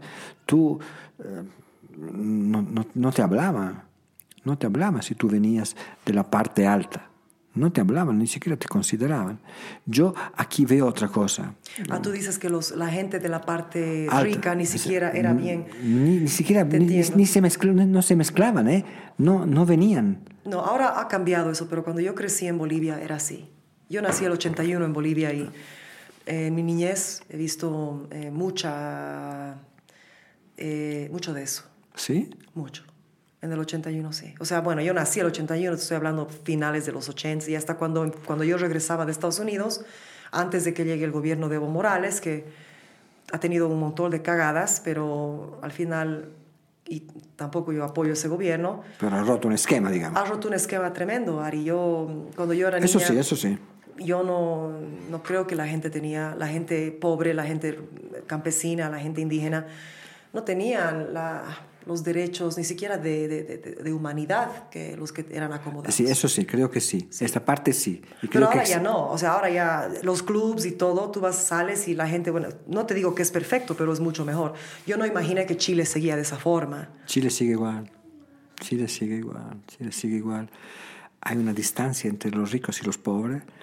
Aquí creo que la distancia se da entre los campesinos, tal vez, o los aymanos. Que, Los- claro, sí, los- las naciones más Sí, sí, indígenas. sí. Pero eso es más eh, eh, ideológico, ¿no? O sea, yo te digo, por eso mencioné el gobierno de Evo, porque cuando él entró ya muchas cosas, claro, ha creado mucho antagonismo, también ha creado mucha separación, pero también ha creado una, un centro. Él ha roto. Sí, ha roto con mucho No, de esto, eso. esto hay que reconocerlo Sí, que él ha sabido sí, romper. Sí, y ahora, ahora en realidad está en las manos del pueblo, de nosotros, de, De de- o sea, está en nuestras manos de no, de no entregarnos a esa desunión, a esa guerra. Eh. Está en nuestras manos. Sí. Es que ya no puede estar en las manos de un gobierno. Ya no hay excusa. O sea, ya no hay una excusa que diga, bueno, eh, mira, estamos separados, los, los, los ricos, los pobres. No, ahora ha habido un gobierno donde nos ha tirado uno contra otro. Ahora eh, yo pienso que está en la conciencia nuestra de decir yo voy a cambiar, yo no voy a tener estos prejuicios ni hacia el nativo, ni el indígena, ni el indígena hacia el blanco, ni la gente con platos. Nosotros tenemos que unirnos, ¿no? Por eso me parece, el trabajo que tú haces, por ejemplo, es muy catalista en ese aspecto y es muy adelante de tu tiempo. Porque Tú, ah, tú no miras el color, no miras de dónde viene la gente, no te interesa. eh, o sea, estás aquí haciendo una labor social para mejorar el estado, el estado general de un país, de, de una humanidad, de un planeta, Tierra. ¿No? Es un sacrificio. Te estará valiendo si una persona, o sea, trabajas con gente que te ayuda, que te apoya algo, algo dan económicamente, recibes todo tipo de donaciones, pero también tienes gente que viene a trabajar. O sea, tú no piensas en eso. Tú piensas en un estrato social donde todos merecen, Sí. ¿no? Pero, mira, pero ese es un desafío enorme. Yo creo, que sé. es, creo que es un desafío enorme que me, que me cuestiona profundamente también a mí, porque yo no creo entender todo esto lo que dices tú, porque yo no vengo de aquí, yo vengo de otro lado, vengo de otro lado. Entonces, yo tengo, eh, digamos, un- como digo yo, una herencia que, que no me permite ver la realidad profunda de este país todavía, ¿no? En Chile he visto algunas cosas porque he estado ahí y eran cosas muy evidentes, pero creo que penetrar la realidad eh, social o la historia de este país eh, es un desafío enorme que me apasiona ahora. ¿Por qué me apasiona? Me he metido en otra cosa, me metido en otra cosa, porque eh, estoy, me, me- me- hice pasar lo- los, los principios del vivir bien. Ahora David Choquehuanca ha publicado dos textos que yo, yo he impreso y lo, estoy tratando de leerlos. ¿Por qué? ¿Por qué? Porque yo vengo de una experiencia espiritual.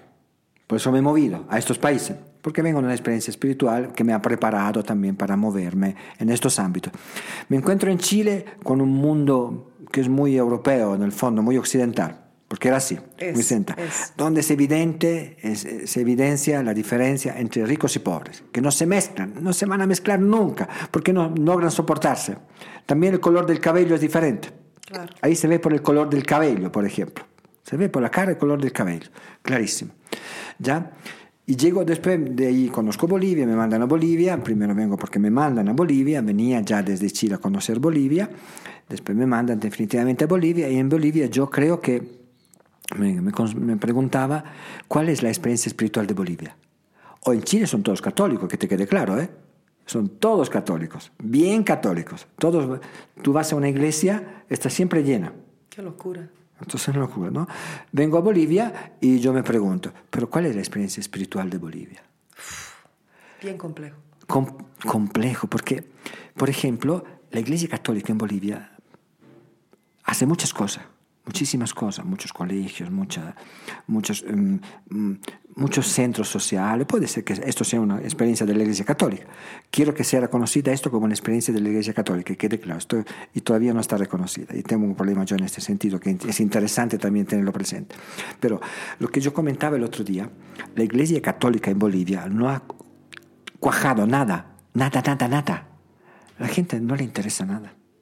No le, no le interesa en el sentido, van a un colegio católico porque es buena formación y todo esto, pero no hay, digamos, la experiencia cristiana, como la entiendo yo, yo vengo de una experiencia cristiana en mi pueblo, son todos cristianos, católicos, eh, la experiencia espiritual de este, de este país no está enraizada en el cristianismo, no está enraizada en el cristianismo, está enraizada en otra cosa, en su historia, que es la historia de aquí, que es la historia de los pueblos andinos, que yo la puedo solamente percibir un poquito, pero no la conozco. Puedo tratar de conocerla, pero es una historia de una riqueza impresionante, una historia espiritual de una riqueza impresionante, que creo que este pueblo tiene que redescubrir, creo que tiene que redescubrirla, ¿por qué? Pero si no, le falta parte de su historia, digamos, de sus raíces, la, la está perdiendo, está perdiendo y ha perdido y tiene que redescubrirla. Entonces, es un camino importante para mí, un camino importantísimo que tiene, Bolivia, pero puede ser que también lo tenga Perú, Ecuador, que son los países más cercanos este, de, este, mundo, que tendrían que redescubrir su historia, su historia espiritual, que no es la historia espiritual del cristianismo, es otra historia espiritual, es la historia espiritual de aquí. Eh, me decía una amiga que trabaja con el gobierno, y mira, hemos hecho una reunión ahora con todas los, los 30, las 36 etnias. Naciones. Las naciones originarias. Las, las naciones originarias. Hemos hecho un encuentro en Sucre, muy bonito. Pero ¿sabe quiénes conocen realmente cuáles son nuestras raíces? Son, son abuelitas, son personas mayores. De las comunidades. Sí, uh -huh. que saben reconocer lo que pasa ahora aquí. Te lo dicen y usan palabras que yo no sé repetirte porque son palabras que hecho. Saben reconocer y dicen, esta es nuestra historia. Es el momento... Y un po esto me apasiona bastante a mí porque creo que eh, es un camino necesario, creo que es un camino necesario para encontrar de nuevo la unidad aquí adentro.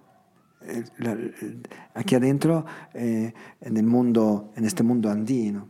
Pero. O sea, tú dices que es importante rescatar la historia hablando con los, eh, digamos, los eh, líderes, uh, abuelitos y abuelitas de las comunidades. Sí. Eh, dices como, o sea, porque eso es diferente, ¿no? La gente de la ciudad, hasta los abuelitos y las abuelitas de la ciudad se, se, agarran más, y somos un porcentaje pequeño, ¿no? Lo que es los que viven en las ciudades, en realidad, a comparación de toda la gente que existe en lo rural, y que se manifiesta como, o sea, que se, creo que 70% naciones indígenas, más que nada, sí. algunos criollos y después una minoría, en realidad somos los que estamos en las ciudades, pero tú dices que para encontrar la historia espiritual de este país hay que hablar con esta gente, las abuelitas y abuelitos. Hay que escuchar. Hay que escuchar. Hay que escuchar. Que tienen que decir. Yo pienso que habría que volver a escuchar un poquito, reempaparse un poquito de lo que ellos tienen adentro. Te repito, yo tengo adentro lo que me ha enseñado mi mamá. Claro. Yo tengo adentro lo que me, he visto en ella, aunque no, no, me ha dicho nada, pero tengo adentro de esto. Pero aquí hay una historia que para mí es preciosa, hay una historia preciosa, pero que está dentro de ahí, de esta gente. Esta gente que lamentablemente habla un idioma también diferente del tuyo. Claro, si me y hablan, que a veces no hablan en español bien, ni, ni, ninguno, y tú no entiendes ninguno, el caso. Ninguno, ninguno, ninguno, ni el otro. Yo no, entenderé, no entiendo nada, no entiendo nada, nada. Pero la gente entiende aquí, la, mucha gente entiende bien que he hecho Aymara, mucha gente, ¿no? De ustedes saben esto. Pero yo no entiendo nada, entonces yo me quedo ahí realmente como espectador, pero estoy tratando de pensar que hay una historia tan profunda aquí que habría que rescatarla. Esto ha hecho Mora, esto sí lo hizo. Esto lo hizo. El corte lo dio Evo Morales, a un cierto punto lo dio. Entonces, recuperemos nuestra historia. O sea, Evo Morales empujó por esto, estás sí, diciendo. Sí, uh -huh. esta parte lo ha hecho bien él, de romper ahí y decir, abramos de nuevo las puertas, porque las compuertas, porque son compuertas cerradas, no se podían ver ustedes antes, creo. Entre el Santa Cruz, no sé qué, no, todo esto. Yo recuerdo siempre cuando yo venía, esto sí lo percibí. La división étnica que ah, había. Ya, ya, ya, la división, sí, sí. La sí. división étnica. Lo, lo había percibido cuando yo venía de Chile, venía de Chile antes acá. Pero ahora hay unas compuertas que tienen que abrirse porque hay un, toda una riqueza que, de la que hay que compenetrarse, hay que rescatarla, porque un, es la riqueza espiritual de este país. Yo pienso que hay una riqueza espiritual en este, en este país que es enorme.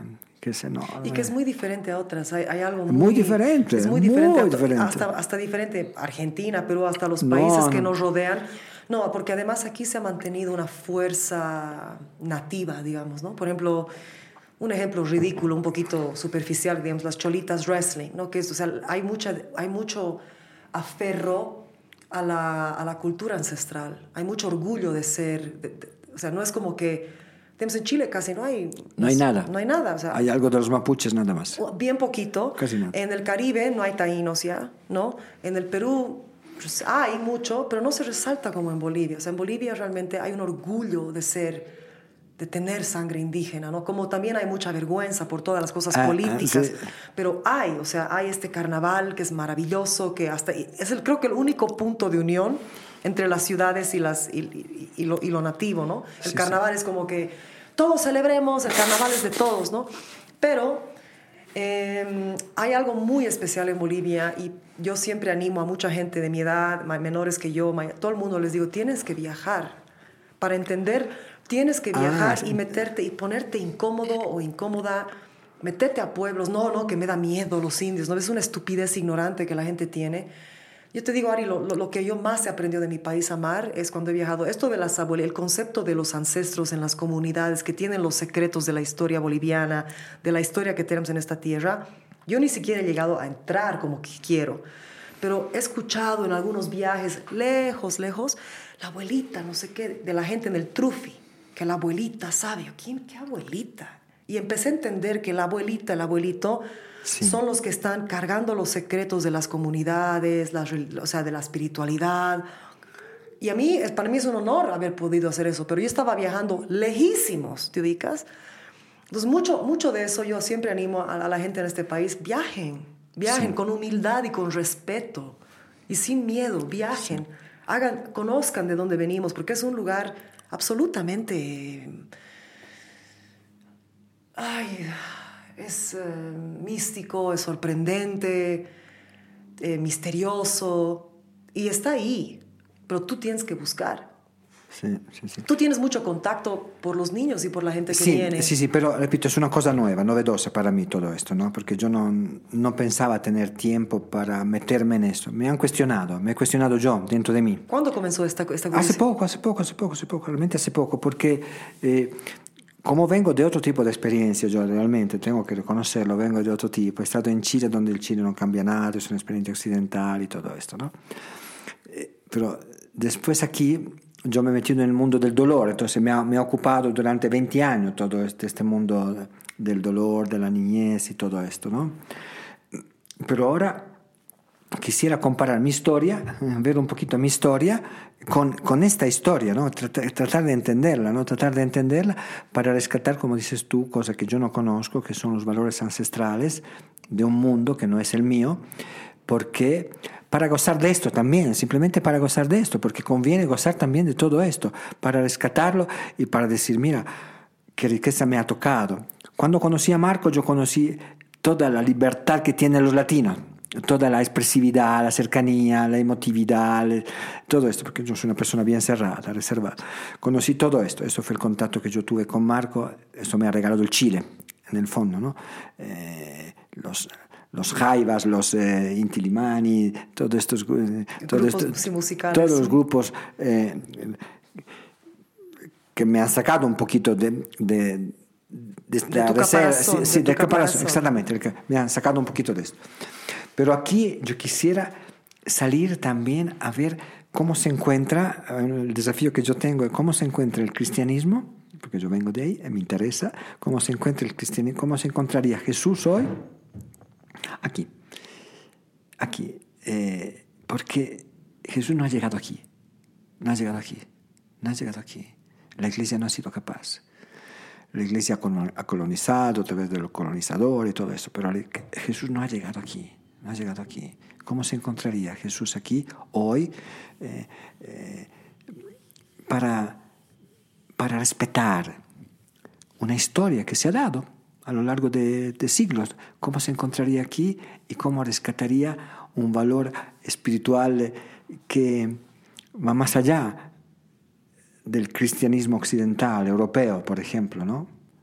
Va más allá, va más allá, es otra cosa, aquí es otra cosa.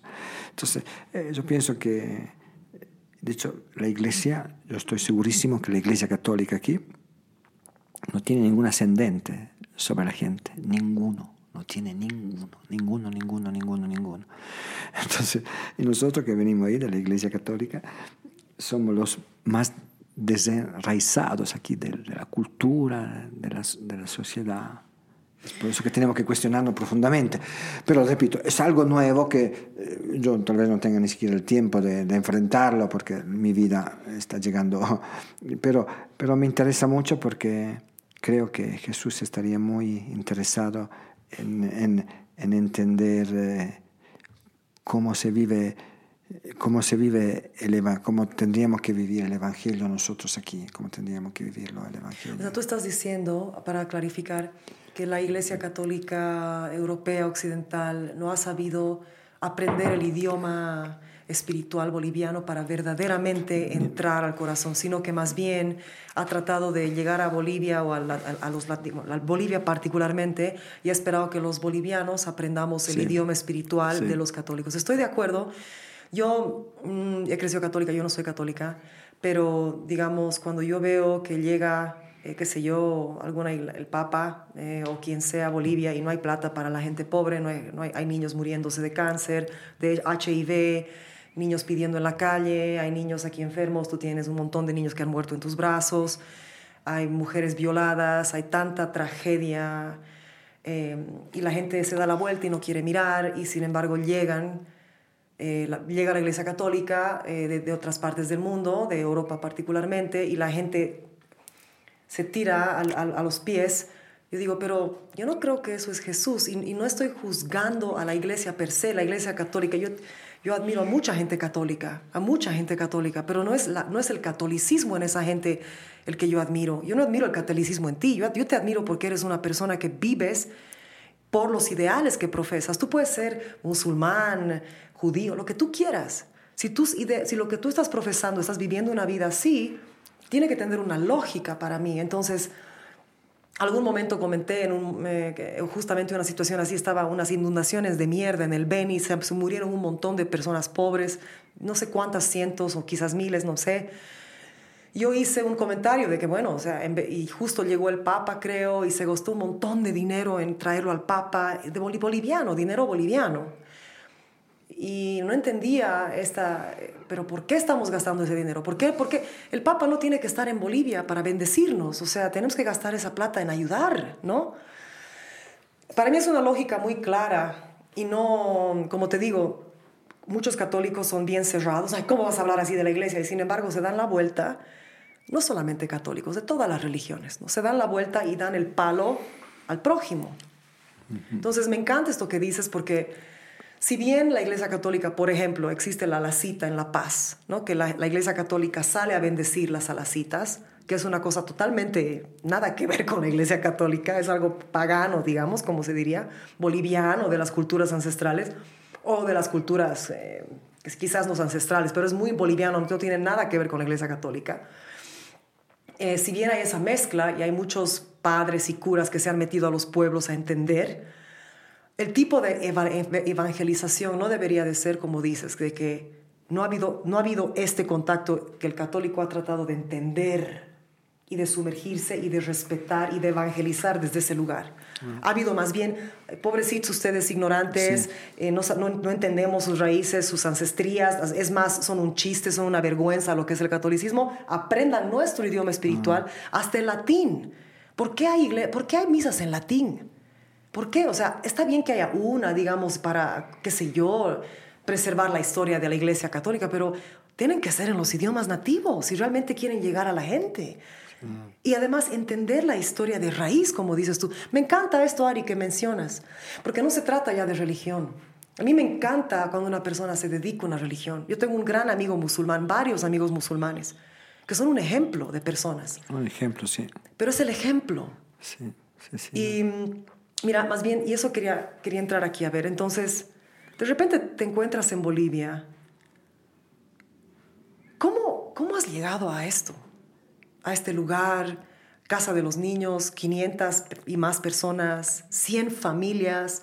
Has empezado a construir, hay caballos. ¿Siguen habiendo las ah, llamitas, serán o...? No, las he regalado a una de las mamás porque eh, sufrían aquí, era demasiado bajo para ella. Entonces Las llamitas. sí, necesitaban los ambientes de altura, ¿no? Entonces le regalé a una mamá que las llevó de vuelta ahí. Sí.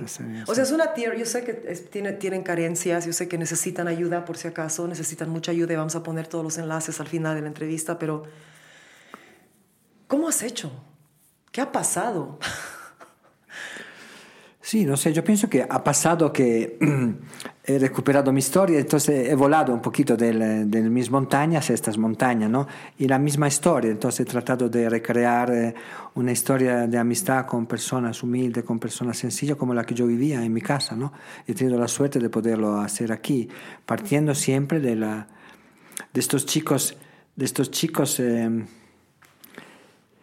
que yo había conocido en la calle, mira, los había conocido en la calle, dije, ¿por qué no le podemos, por qué no puedo, eh, ¿Por qué no podemos eh, darles un espacio mejor para que vivan, pero que vivan como familia, no escapándose de su sino reencontrándose con su historia? Es bonito porque eh, los primeros chicos de la calle que yo conocí viven aquí, viven con su familia aquí, ahora ya tienen su familia incluso, ya han crecido y tienen, más de 30 años. Pero los primeros chicos que yo conocí viven acá. Entonces es como dar continuidad a la historia, ¿no? A la historia de personas humildes. Aquí no entramos en nada de religión ni nada de lamentablemente los orígenes son otros, ¿no? Son la historia de, de los chicos que yo he conocido, que yo he tratado de devolver, porque me lo han enseñado aquí, de devolverlos a sus familias. Y después eh, eh, se han multiplicado, se han multiplicado, ¿no?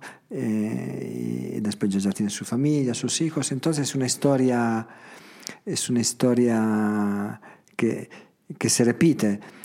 Es como volver al deseo de tener mi pueblito aquí, revivir mi pueblito aquí, lo que yo vivía de amistad con mis amigos, ver que los niños vivan esta... A mí me complace muchísimo cuando veo a las niñas, por ejemplo, que van a los caballos, ¿no? Que van a los caballos, las niñas pequeñas mías, que van a los caballos y, y se apasionan por la vida del campo, se apasionan por la vida del campo. Aquí estamos en el campo. O sea, Estamos en la ciudad, pero no existimos, como si la ciudad no existiera aquí, ¿eh? No existe la ciudad, estamos en medio de una metrópolis, Cochabamba, no sé cuántos miles de habitantes tendrá, pero aquí no, están en medio del campo, están en medio del campo y reviven en medio del campo eh, eh, las impresiones que yo tenía cuando yo vivía en el campo, donde me interesaba simplemente pasear y gozar de la naturaleza, gozar de los animales y todo esto.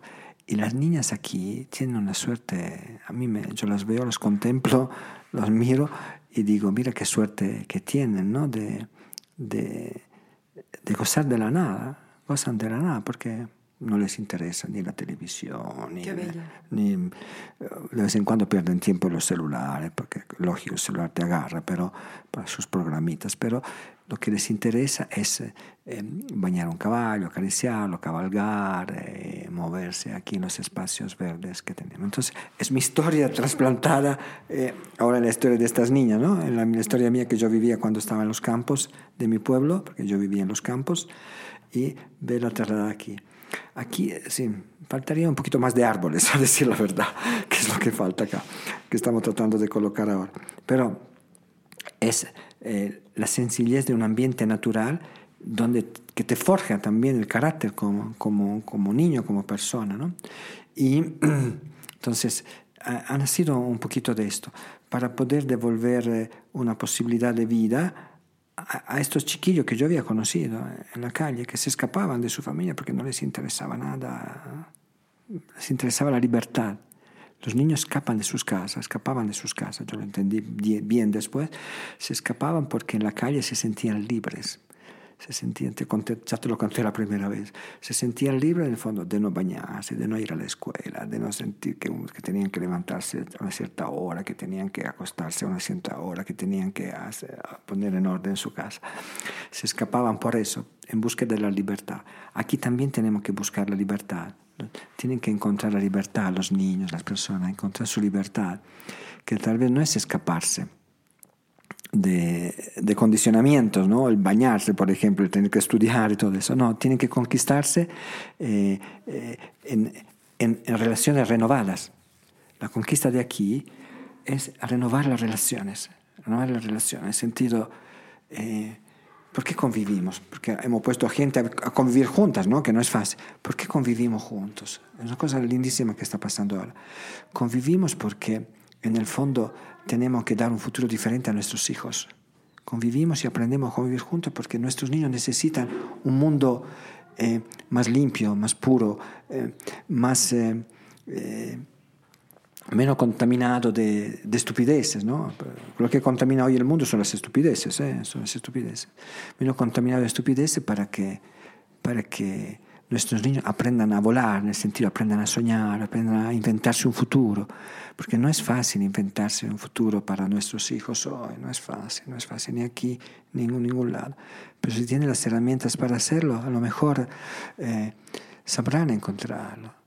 Entonces nosotros tenemos que eh, darles la posibilidad nosotros, en la medida que nos relacionemos mejor, que aprendamos a relacionarnos mejor como familias y todo esto, a respetarnos mejor, a entender qué podemos ofrecer a nuestros hijos, eh, cómo mejorar también los ambientes, ¿no? Cómo mejorar los ambientes, porque necesitamos también de la naturaleza, de los ambientes eh, que nos permitan vivir mejor, encontraremos la, la, libertad para un crecimiento, digamos, para un, un hábitat más limpio, más sano, más ordenado, para que nuestros hijos crezcan así, nuestros niños crezcan así.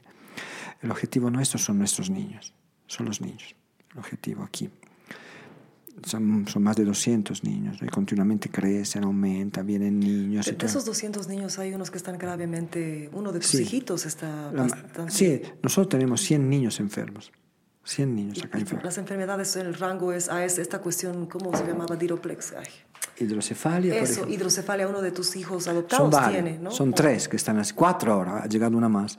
Son cuatro con hidrocefalia, después viene el tema del VIH, como siempre, porque eso hemos nacido también ahí. Vienen los, los tumores, vienen enfermedades del corazón, como el Cáncer, niño que, leucemia. Sí, como el niño que ha fallecido en La Paz, el problema del corazón. Pero la, la enfermedad más grande, creo, de los niños es, es, es el es la esclavitud, digamos, es no, no, no, dejarlos libres de que tengan ellos en sus manos su futuro, que aprendan a, a manejar ya su futuro desde pequeño, ¿no? Entonces, nosotros tenemos que orientarlos para que se liberen. Muchos de, de estos niños son huérfanos. No, no, no, no son muchos, no es así, no es así. Encontramos casi siempre a la familia. Casi siempre, no siempre, casi siempre encontramos a la familia. ¿Y cuando encuentras a la familia, qué pasa? La invitamos a venir aquí, a hacerse cargo de sus hijos.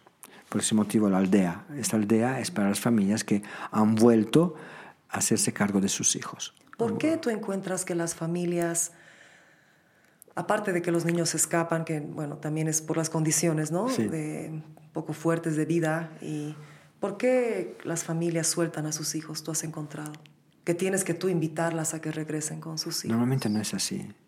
Normalmente no es así. Normalmente eh, eh, en una parte también es así. Cuando hay un niño muy enfermo, una mamá que está sola, por ejemplo, no tiene la capacidad en sí de poder hacerse cargo de sus hijos. No.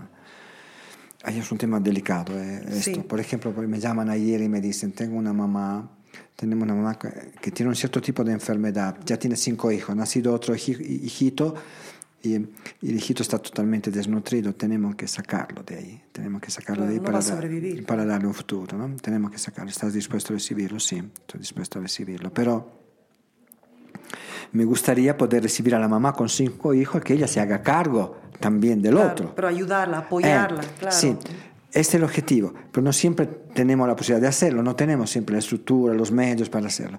Y puede ser que la mamá tampoco tenga la, la- la voluntad en sí, porque no, le han, no, no la ha aprendido.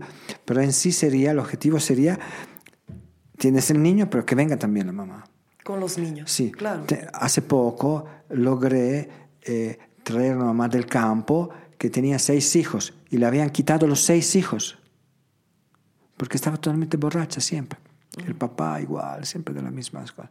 Entonces, logré traerla.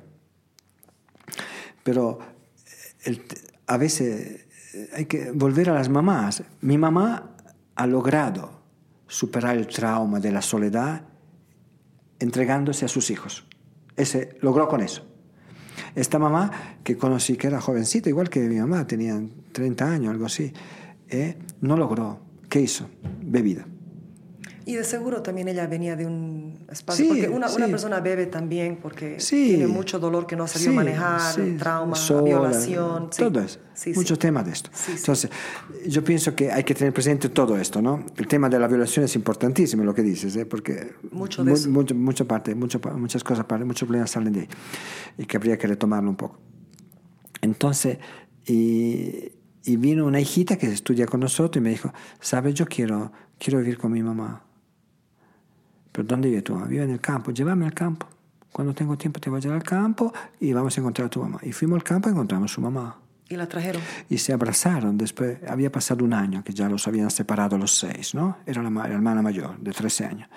Y, y se abrazaron. Y tengo el abrazo de vuelta de esta mamá con su hijita. Y yo le propuse a esta mamá, salí de aquí, salí de aquí, vienes con nosotros, ven a vivir con nosotros. Y ha venido, ha venido a vivir aquí. Pero te repito, cuando una mamá, quién sabe qué historia, qué trauma tiene dentro de sí, eh, y tú, y tú las, autoridades separan, tienen una obligación tal vez, separan eh, los hijos de las, de, las mamás cuando tienen problemas de alcoholismo, los separan, ¿no? Por tema de violencia y todo esto, de, oh, también todos estos problemas que nacen cuando se vive en ambientes pequeños, los niños viven, viven sufren mucho, sufren, sufren mucho también de, de sí, de, de, de, abusos, cosas de esta, ¿no? Sufren, porque a veces la mamá está con uno, con otro, Claro. los, los hombres se meten, etcétera, etcétera. Entonces las autoridades intervienen para salvagu- salvaguardar el bienestar de los niños. Entonces, eh, el- las autoridades no han permitido que la mamá se acercara a sus hijos. Aunque haya dejado el alcohol. ¿sí? La mamá que cuando estuvo aquí... No tiempo- tocó alcohol. No, para, no le interesaba ya. Pero las autoridades han dicho, no, los que se entienden de niño dicen, no, no podemos, todavía no nos fiamos de la mamá, y entonces ella no puede ver a sus hijos. Entonces la mamá se ha escapado.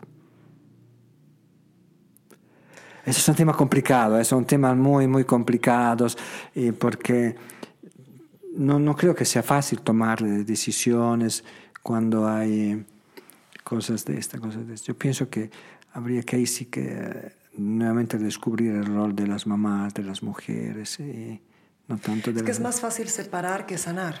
Háblame, por favor, eh, de, de los hijos que has adoptado. ¿Cómo, cómo llega todo eso?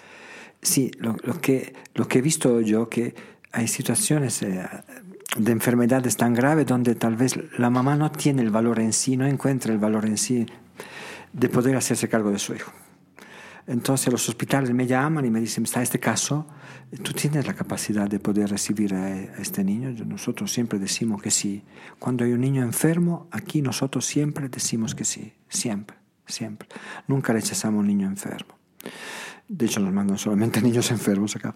Entonces, eh, los casos de los niños que están en la casa eh, son niños que hemos conocido cuando tenían dos o tres meses en los hospitales.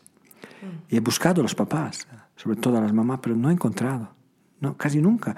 Casi, casi siempre encuentro. Casi nunca me pasa que no encuentro a los papás. Para ofrecer la posibilidad de venir a vivir aquí para hacerse cargo de sus hijos. ¿no? Pero en el caso de los niños que tenemos nosotros, no hemos encontrado a los papás, ni sobre todo a la, mamá. Entonces, al final, nosotros hemos dicho, pero son nuestros hijos.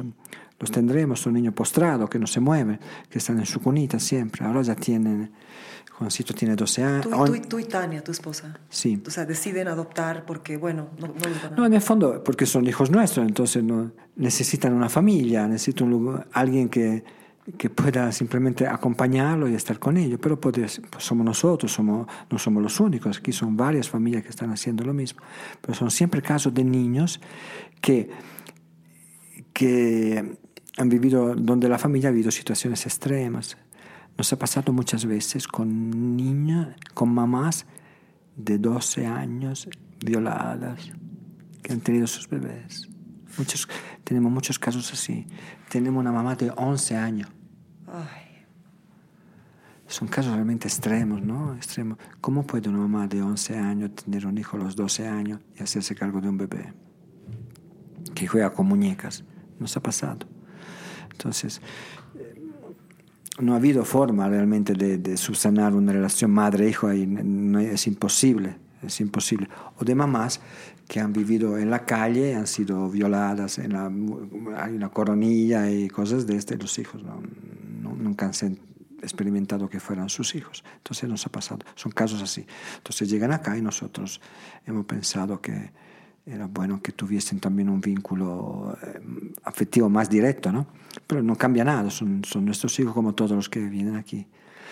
Eh, pero es una experiencia también que nos ayuda a nosotros porque necesitamos tiempo para estar detrás de ellos, llevarlos a los hospitales, ver el tema de, las, eh, de los medicamentos, de la atención sanitaria y todo esto. Y, y hemos tenido algunos que han fallecido aquí también de los que hemos adoptado. Eh, el primer niño adoptado nuestro fallecido. Se llamaba David, es un niño. David. este, sí, igual con hidrocefalia, ¿no? Que se- eh, cuando tienen hidro- hidrocefalia son muy poco funcionales, no se pueden Sí. mover, no pueden comer, no pueden sí, hacer sí, sí. nada. ¿no? Pero David era un niño muy especial porque a nosotros nos lo dieron cuando tenía tres añitos y nos dijeron va a vivir, va a vivir dos semanas. Así que simplemente los lo van a cuidar durante dos semanas porque no tiene ninguna posibilidad de vida. Y ha vivido diez años con nosotros. Diez años. Y aprendió incluso a sostenerse y aprendió a comer solo. ¿De No aprendió a hablar, pero aprendió a, sacar la cuchara del plato y ponérsela a la boca. Y aprendió a sostenerse. Caminaba con un... Nosotros hemos puesto apoyos ¿no? a las paredes y lograba moverse. Tenía una cabeza enorme, por eso que estaba... Tenía un peso des- que desequilibraba su cuerpo, ¿no? su movimiento, pero lograba. Y entonces nos ha enseñado mucho, muchísimas cosas, porque todo el mundo ha tenido como un cariño muy especial con, con David por la fuerza interior que, que él tenía, que lo hacía superar también su dificultad. Entonces, es muy diferente cada caso de cada, de cada niño, ¿no? De cada, de cada niño. Lamentablemente ha muerto un niño nuestro ahora eh, de, de seis años que incluso había aprendido a hablar, cosa que nos ha- no nos ha pasado todavía, con hidrocefalia. ¿Qué se llamaba él? Se llamaba Leo. Leo ha muerto ahora eh, en abril. Ha muerto en abril.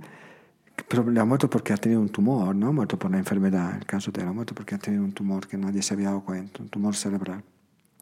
Pero él, y era parte que era muy irónico, y estaba en silla de rueda, pero hablaba, hablaba, hablaba. Es el, el único niño que hemos tenido que ha, que ha hablado. Con Que habla. hidrocefalia, Sí, igual con hidrocefalia. Eh, Pero, pero depende mucho del cariño también que, que se le da, de la atención que un niño, que un niño siente. Eh, eh, el tema de los niños enfermos nos cuestiona mucho, ¿no? Porque nosotros necesitaríamos mucho más tiempo para estar con ellos, mucho más tiempo para llevarlos a tomar un poco de sol, de aire, de paseo. Eh, pero como hay tantas solicitudes, necesidades aquí alrededor, a veces los olvidamos en las cunas. Me ha pasado una experiencia muy bonita que quiero contar. No con un niño. No es dura, no es bonita, es trágica, pero es bonita, Will. Eh, a comienzo de año, este año, el hospital me pidió, el hospital materno infantil, me pidió recibir a una señora con cáncer que estaba en el hospital de 44 años, que no podía volver al lugar que la atendía. Ella vivía con una señora que la había cuidado durante un tiempo, pero la señora ya era mayor, más de 80 años, no podía ya atender a esta, a esta señora, que no era una mamá, era una señora crecida en un hogar, que se llamaba Elena. Y me dijo, ¿estás dispuesto a recibirla? Yo recibo a niños, no recibo a personas mayores aquí en la casa, ¿no? Pero después lo pensé y dije, pero la voy a recibir. Si, si nadie la quiere recibir, la voy a recibir. Recibimos a Elena acá el 28 de enero de este año. La recibí y, Elena es una persona que tiene un cáncer en la cabeza y un cáncer en, en sus matri- en, su- en su- en sus pechitos. ¿eh? Y fue una experiencia muy, muy bonita porque ella era muy atenta, siempre estaba en la, la cocina, lavando platos, tratando de, de- de cocinar, de tener ordenada, nos daba una manito, vivía aquí con nosotros, vivía aquí con nosotros. Y un día desapareció. Desapareció, no estaba más en la casa. Se fue. Y ella no era autónoma, no, era, sabíamos, no sabía cómo moverse, no tenía... ¿Cómo no sabía? No era autónoma, no, no era, tenía un cierto retraso también, ¿no? Un retrasito mental. Sí, entonces no era autónoma, eh, entonces, pero se fue. Entonces, eh, y la encontraron, al- la, encon- la encontraron, la buscamos, eh, la buscamos porque es raro que se haya ido, ¿cómo se va si tiene que, eh, con la enfermedad que tiene, es peligroso y todo eso. Y una persona la encontró, uno de nosotros un día la encontró, bastante cerca de aquí, y le preguntó, Elena, ¿vamos a la casa? No, no quiero volver a la casa porque yo no me siento acogida por Ari. Así le dijo. no me siento acogida por Ari. Por Ari. No me, no, no siento acogida por Ari, no quiero volver a la casa. Prefiero estar aquí en la calle. Es, es una cosa, me, me dejó muy sorprendido, me dejó muy sorprendido. Repito, ella tenía un cierto retraso, tenía un cierto problema cerebral, ¿no? Pero me ha cuestionado mucho porque yo me he preguntado, las personas que vienen aquí, que vienen a vivir aquí, las que viven con nosotros en la casa, eh, pueden percibir también que tú no la acoges, no, la- no las acoges. ¿Por qué? Porque estamos tan presionados por tantas necesidades, de- de- de- continuamente tocan a nuestras puertas, ¿no? Entonces, una persona enferma necesita sentirse acogida, Amada, cuidada, claro. acogida en todos los detalles. Entonces, ella puede haber percibido por la sensibilidad que tenía, también por la enfermedad que tenía, que a lo mejor no se le prestaba el tiempo, la atención necesaria para sentirse acogida. Yo nunca la he rechazado. Nunca, me sent- nunca he experimentado dentro de mí un cierto retraso hacia ella, un cierto rechazo hacia ella. No lo, no no lo he vivido dentro de mí. Pero me ha cuestionado profundamente. Me ha cuestionado profundamente ¿Por qué? Porque cuando, te, cuando estás con personas enfermas, se requiere una sensibilidad que va más allá de la intención, de la voluntad, de tu empeño. No, es otra cosa. Entonces tienes que purificar todo dentro de ti para poder recibir a una persona enferma. Yo, me, yo, me dije dentro de mí, lo escribí un mensaje, dije, mis niños que están en, en las cunas, que no se mueven, que no pueden moverse, que no hacen ningún movimiento, son tres o cuatro que están con nosotros en este momento en cuna desde hace mucho tiempo, pensarán lo mismo. Ellos que no hablan, que no dicen nada, ¿se sentirán acogidos o no? ¿O se escaparían también ellos? Creo que hay momentos en la vida donde hay que hacerse la pregunta, hay que cuestionarse, hay que cuestionarse porque tú dices, mira cuántas cosas bonitas que hace. No, no, conviene cuestionarse. Entonces Elena me cuestionó profundamente, entonces la mandé a buscar, una señora la encontró, un día la encontró y... y, y ¿Quieres con- contestar? O. Sí, sí, sí. Bueno, entonces mandaste a buscar a Elena. Mandamos a buscar a Elena porque alguien llamó que había encontrado una señora perdida en la calle, aquí en la avenida ecológica, y que, eh, que no quería volver a donde estaba, al centro donde estaba, y que había avisado que estaba en la casa de los niños. Por lo tanto, buscaron en internet y encontraron nuestro número. Entonces mandé a una persona a buscar. Y, y, y- pero preguntarle, dije, si, si Elena quiere volver. Preguntarle si Elena quiere volver. Pero tienes que traerla porque ella no puede vivir sola en las condiciones físicas en las que está. Trata de traerla. Entonces, después de un tiempito, eh, conversaron y Elena volvió. Elena volvió, entonces eh, eh, yo la abracé, le pedí disculpas, mira, le pedí disculpas. Si, si yo no he estado muy atento contigo, te, pido disculpas, pero yo te quiero, te quiero aquí, como estás, eh, con, lo que, con lo que tú piensas que puedes hacer con nosotros. Nosotros le habíamos dado un cuartito, un lugar donde vivir con mucha serenidad. ¿no? Y, pero te pido disculpas. Ella también me pidió disculpas. Ella me, sí, me he ido, te pido disculpas. Yo no quiero irme de aquí, me dijo ella. No quiero irme de aquí. Pero eh, he sentido dentro de mí que no, no me sentía bien, por lo tanto he salido. ¿no? Pero ahora quiero estar aquí. Esta es mi casa. Esta es mi casa. Esta es mi casa y yo estoy muy bien aquí. Me siento muy feliz de ayudar a la cocina, de limpiar, de ordenar, de estar con los niños. Y, y- y- y nos abrazamos de nuevo, ¿no? Nos abrazamos de nuevo, entonces eh, fue muy bonito. Eh, ella pasó un mes aquí, después eh, el tumor cerebral estalló, estalló prácticamente y ella entró en coma. Una noche entró en coma y yo fui a hablar con ella. Yo fui a hablar con ella. Todavía... ¿En el lo- hospital? No, aquí, Ok. en la casa. Aquí en la casa, en su cuartito, donde estaba. Le tenía la mano y le dije, Elena, yo te pido disculpas si no siempre, si tú no te has sentido tratada bien. No, no es así. Me dijo, no es así. No es así.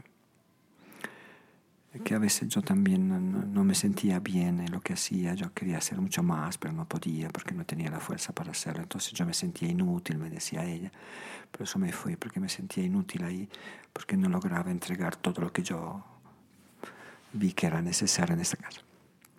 No, no te preocupes, tú has hecho todo lo que, que estaba a tu alcance, lo has hecho con nosotros y nosotros te agradecemos mucho por tu vida. ¿Qué quieres hacer ahora? ¿Qué quieres hacer? Quiero irme. Me dice, quiero irme. ¿Estás lista para irte? Sí. ¿A dónde quieres irte? Quiero irme al cielo, me dice. Quiero irme al cielo porque no quiero ser un peso para ustedes eh, en esta casa donde hay tantos niños que necesitan su ayuda, ¿no? su presencia. Entonces quiero irme. ¿Pero estás lista para irte? Sí, estoy listo. Estoy lista para irme. ¿Quieres que haga algo yo por ti, no. Estoy contento de todo lo que me has dado todo este tiempo. Era de noche. Y yo no he tenido mamá. he crecido en un hogar, pero aquí me he sentido en mi casa, en mi familia, ¿no? Me he sentido en mi casa, en mi familia y quería agradecerte por eso. Pero ahora quiero ir eh, con Jesús. Quiero ir con Jesús porque ya he vivido, he vivido en este tiempo, he recuperado mi vida como persona, ¿no? Entonces yo, en estos cuatro meses que he estado aquí, en la casa, eh, he recuperado un poco todo el sentido profundo de una historia difícil, porque ¿no? he sido rechazada por mi familia, abandonada por mi familia, todo esto. ¿Estás segura que no, que Yo le bromeaba, le decía, pero no estás segura que quieres escaparte de nuevo de esta casa. no, ya no quiero escaparme de esta casa, quiero quedarme aquí, pero ya no tengo la fuerza para poder eh, eh, ayudarte. Por lo tanto, eh, me quiero ir. Ya, entonces si estás lista, ya el Señor te va, te va a recibir y tú vas a estar siempre presente aquí porque tú has sido una una mujer que nos ha dado mucho en estos cuatro meses aquí con nosotros y en la noche ha muerto. Es esto. Yo pienso que en el amor, en el amor que también puede ser un amor desinteresado, renovado, purificado, hay que cuestionarse. Hay que cuestionarse. Hay que cuestionarse, sí, pero estás seguro que tus intenciones son eh, son puras. El desinterés no es natural. El desinterés se conquista también a través de los errores, de los límites que uno... A lo mejor ni siquiera nos damos cuenta de nuestros límites, ¿no? Y el autoanálisis es importante, ¿no? Sí, autoanálisis es importante. Entonces, yo pienso que el amor tiene que... Elena me ha enseñado esto, que el amor hay que purificarlo desde adentro, tiene que ser una cosa realmente... El amor es esto de las mamás.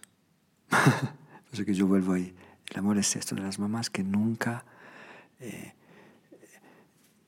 o de las mujeres también, ¿no? que nunca rechazan a un hijo, ¿no? que nunca eh, rechazan una vida dentro de sí, que es, una, es como si fuera una molestia cuando nace un hijo dentro de una mujer, ¿no?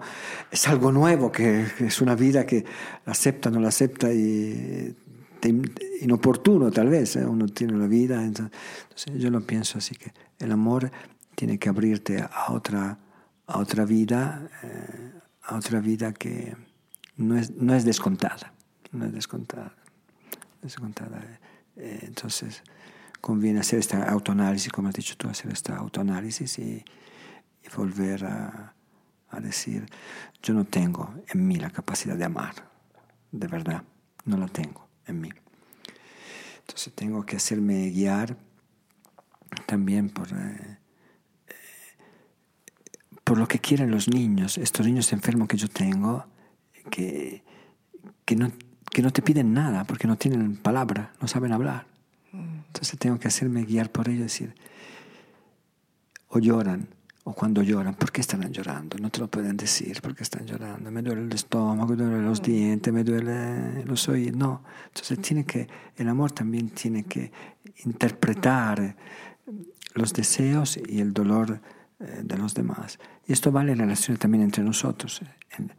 esto cambia las relaciones humanas, ¿no? Las relaciones humanas cambiarían si yo me dejara siempre interpelar por lo que la otra persona que está delante de mí eh, eh,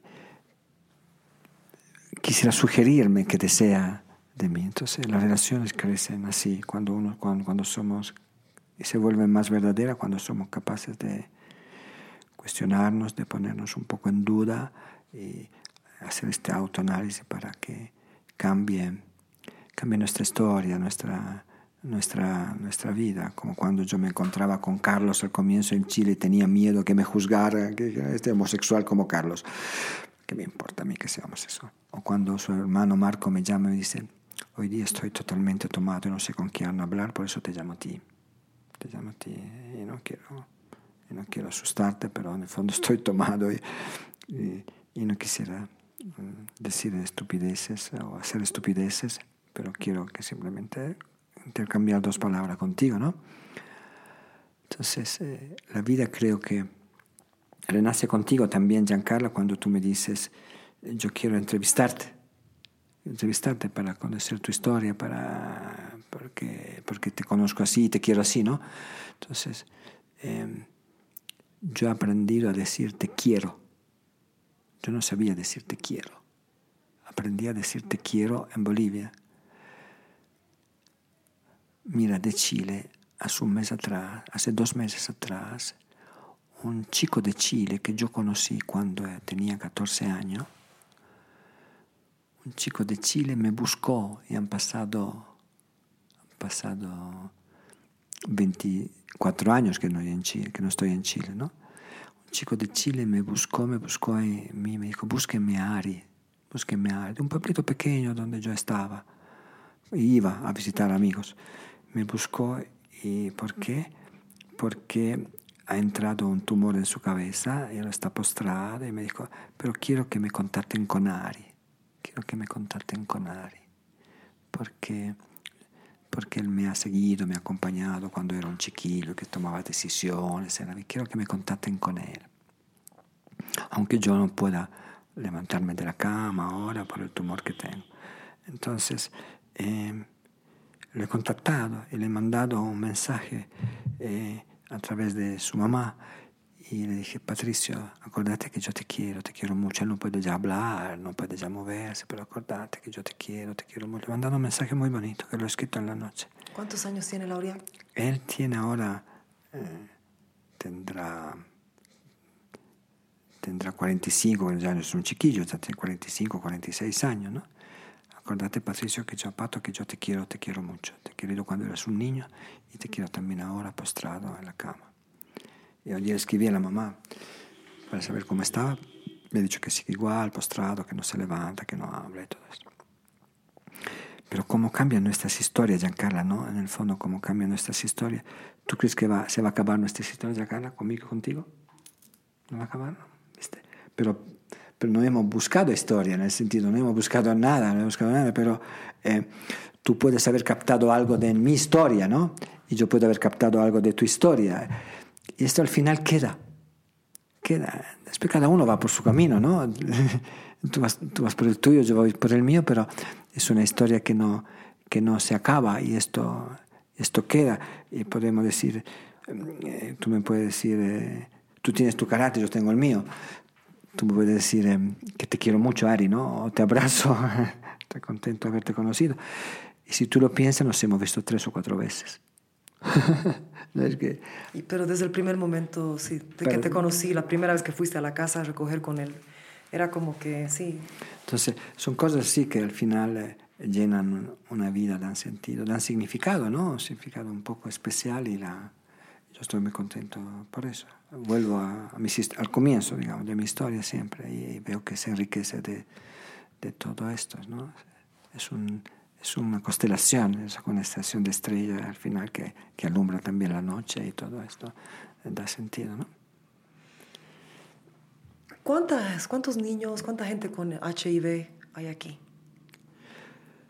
Como 50 el Y 10%. todos- el 10%. Y todos están en tratamiento, obviamente. Sí. Sí. Todos tienen, de todas las, son varias casas, son como bungalows, ¿no? Sí. Chiquititos así que están alrededor. Eh, todos tienen responsabilidades con la casa, tienen cosas que hacer. O sea, ¿cómo haces? ¿Cómo es el esfuerzo comunitario?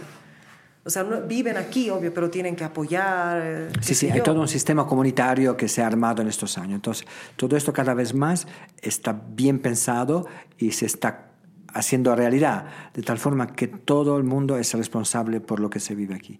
Había una pregunta muy buena que hizo uno de nuestras personas, que, ayer, que yo la, la rescaté. Em, yo quiero a mi comunidad. Esa es la pregunta que, yo me, que, que se hacen. Yo quiero a mi comunidad. Si yo quiero a mi comunidad, es esto, ¿no? No solamente a mi familia, a mi comunidad, entonces yo después tengo que actuar. Claro. Tengo que actuar. Entonces, actuar significa veo una cosa que no está bien, una relación contra, Arreglas, contra sí. entonces, entonces, quiero a mi comunidad. Entonces, yo pienso que la pregunta que- fundamental que se tienen que hacer las personas, que nazca de ello, ¿no? Yo quiero a mi comunidad. Si quiero a mi comunidad, después sabré cómo actuar, ¿no? Es- para mí es el sentido de responsabilidad que tiene que crecer, pero partiendo de esta, de esta pregunta, yo quiero mi comunidad, entonces yo sé cómo actuar. Puedo, a las- se les ocurren cosas muy interesantes. Es un paso muy de- que estamos haciendo ahora muy interesante como, como para, crecer, claro. para, para crecer como comunidad, de mayor responsabilidad, de mayor... Es que si no es mucho, ¿no? Es mucho para ti, para Tania, No. para los voluntarios. Tienes voluntarios que vienen, tienes gente que trabaja acá, eh, pero siempre hace falta porque siempre hay un niño nuevo, ahora siempre sí, hay gente sí, nueva. sí, sí. Cuando yo primera vez vine, me acuerdo que habían dos niñas, bueno, de 15, 16 años que habían llegado del Chapare, una tenía HIV, justamente contrató HIV porque la violaron. Sí, sí. Entonces es una responsabilidad muy profunda entre niños que están enfermos. ah, consigues también familias para niños. ¿Has hecho eso para mi familia? Has conseguido un, un bebé que estaba abandonado y un primo mío no, y con su esposa no podían tener hijos y tú los ayudaste. Pero eso no fue sin lucha. No es como en las historias de las Ah, hadas no, de que es- hay un niño abandonado y hay una familia que los quiere y qué perfecta historia. No, ha sido todo un dispute. Y yo me enteré no por ti. Yo estaba en Estados Unidos cuando esto pasó. Yo me enteré por ellos. Ellos no sabían que yo era tu amiga, que yo te conocía. Y me enteré de todo el desplume que hubo con esta jueza, que no tenemos que decir los nombres, pero o sea, prefir- preferieron, la preferencia fue llevar a este bebé malnutrido, hasta abusado, era, estaba, el niño estaba como quemado por el sol, creo que lo dejaron al sol, y lo llevaron a, a un uh, orfanatorio de bebés, al Solomon Klein, Sí, sí. y preferían eso a que una familia absolutamente lista para el niño, te- tenían todo. Y hasta lo habían tenido, creo, dos semanas o tres semanas. El niño se encariñó, estaba feliz, llegó súper flaco. Esta jueza lo mandó a un orfanatorio cuando ni siquiera la familia estaba interesada en cuidar de él y tú estabas al medio, luchando por esto. ¿Cómo, cómo tú ves esta, esta, esta dinámica de la, del gobierno? No tienen la más puta idea de cómo viven los niños, no les sí. interesa. Sí, sí. O sea, yo, por ejemplo, siempre he visto en Estados Unidos el sistema de orfandad es tremendo. Una gran parte de la ruptura social viene de eso, de los sistemas de la gente huérfana, porque hay mucho abuso, ¿no? Entonces, a veces el gobierno prefiere que esos niños estén en esas casas a realmente darles a la gente que, que está lista, que los puede cuidar. sí. Pero ahora, para terminar la historia de una forma positiva, de alguna forma conseguiste que al final, o sea, entre mi primo y tú y un abogado pudieron dejar que el niño esté ahora con ¿Dónde sí ellos. que están? Ahora está gordo. ¿Has visto cómo está, no? Está gordo. Ha llegado mi cumpleaños el niño. Ah, ¿sí? Te voy a mostrar Ah. videos de él. Está Ah, gordo, fuerte, habla, así, está súper, o sea, habla, ya dice hola, te manda besos. Y, y mi primo y su mujer están, mira, más felices que jamás. Esta cuestión de la jueza y esto que existe, ¿cómo tú lo transas? ¿Qué opinas? Mira, no, no. Porque tú hasta mandaste no, una carta. No, no, no, yo no, no me interesa. Me, me acusan de todo, como siempre, trata y tráfico de niños, que yo lo hago por dinero y todo esto. Pero siempre tengo como, no sé cuántas acusaciones, denuncias, todo esto, como 15, algo así. ¿Pero de qué? Si ni siquiera dos, pero los No, niños sí. están aquí, No, están felices. todos- trata y Todos están bien, no hay trata y- tráfico. Trata y tráfico, trata y tráfico. Trata y tráfico. Pero ¿sabes lo que ha pasado el otro día? El lunes. El lunes. ¿Has visto esta noticia? La noticia que yo no veo en tele, pero después me mostraron la noticia. Un niño abandonado en un taxi. No. Un niño con, con, con epilepsia abandonado en un taxi aquí en, en la ciudad. abandonado en un taxi. Y que, que no, no se sabe por qué abandonado en un taxi. Un niño enfermo, abandonado en un taxi, ¿no? Un taxi vacío. En un no, en un taxi. Lo dejaron en un taxi y habrán, habrán subido una persona y un adulto y el niño, ¿no? Claro. A un cierto punto eh, la persona habrá salido y, y no apareció nunca más. No Claro. aparece nunca más y el niño se queda en el taxi y el taxista llama, llama a la policía y dice, ¿qué hago yo con este niño? Y este niño llega aquí, Claro. llega acá porque nadie lo quiere recibir porque es un niño muy enfermo.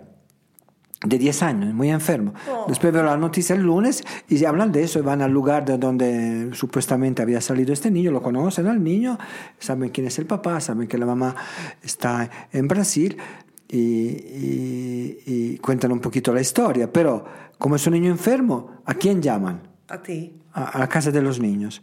A la casa de los niños, la, la de, tra- de trata y tráfico de niños, llaman a nosotros. Entonces, siempre, siempre es así. Y yo digo, pero no sé dónde recibirlo al niño, porque no sé qué hacer con él ahora, porque tengo, tengo la casa llena, pero entonces, estoy buscando que alguien me ayude. ¿eh? Pero no- era un día complicadísimo el día lunes. A las nueve y media llega la defensoría, las chicas de la defensoría con el niño, y me lo dejan acá. No es que me llaman y me dicen, ya, Hola, Ari, no, y te lo dejan. esta vez me lo deja. Y ¿Qué voy a hacer? Son las once y media, lo voy a abandonar. ¿Por qué no se han quedado ustedes, que son señoras, mamás igual que yo? Bien, el niño está aquí. El niño está aquí. Pero ¿por qué no me llama? Y después me mandaron la noticia, que es una cosa conocida, que habían pasado en, la- en los programas de la tele. Yo no veo tele. Pero lo dejan acá y el niño tiene un montón de enfermedades, se ha caído, no aquí. Antes de venir aquí se cayó y se fracturó toda la cabecita, por, le dio un Claro, ataque, por le dio una ataque. una un ataque fuerte de epilepsia. Está todo fracturado aquí. ¿eh? Y, y- y es un niño que nadie quiere, en el fondo que nadie quiere, pero nosotros, lo- lo- en la medida que, puedo, lo, que pueda, lo, lo voy a tener, pero voy a ver un poco su historia, cómo hacerlo. Pero ha caído aquí también él. Entonces, pero con el caos que tenemos ya es un absurdo. Pero bien, la Defensoría se ha olvidado del niño ya. Claro, pero Mm. después agarras, le consigues a un niño así, una familia que lo quiere y todo, y te hace la vida imposible. Y tráfico. Claro, eso, eso es lo que yo no entiendo. Entonces, yo no sé cómo es el Me sistema. encantaría que vengan ellos a trabajar aquí, a cuidar de los. ¿Por qué no, cientos, ¿por qué no vienen? 200 ¿Por qué no vienen ellos? ¿Por qué no vienen ellos? ¿Por qué no vienen ellos? A mí me los dejan, a mí me los dejan. Pero el niño lo vas a conocer, está aquí, se llama Leo, casualidad se llama Leo también él. No habla, no se mueve y tiene un trastorno, se nota que tiene un, tiene un, tiene un trastorno mental. Pero todos estos casos los derivan acá, todos estos casos los derivan aquí. Entonces, para nosotros eh, después es difícil atender a los que tenemos ya, ¿no? Porque Claro. tengo la Porque es casa que- llena de niños. Sí, además que una gran parte están enfermos y hasta tus propios hijos están postrados en cama y tienes gente que te ayuda. Por ejemplo, había, yo conocí uno el anterior, no me acuerdo si es- no era David, obviamente, era otro niño que estaba en la cunita. Pero Sí. él tiene masaje, una persona que viene, una voluntaria, que agarra, hace terapia física. O sea, es una dedicación de 30 horas al, Sí. 30 y- o 40 horas al día. No, ¿no? necesitaríamos eso, mucho. necesitaríamos eso, sí. No, de hecho es así.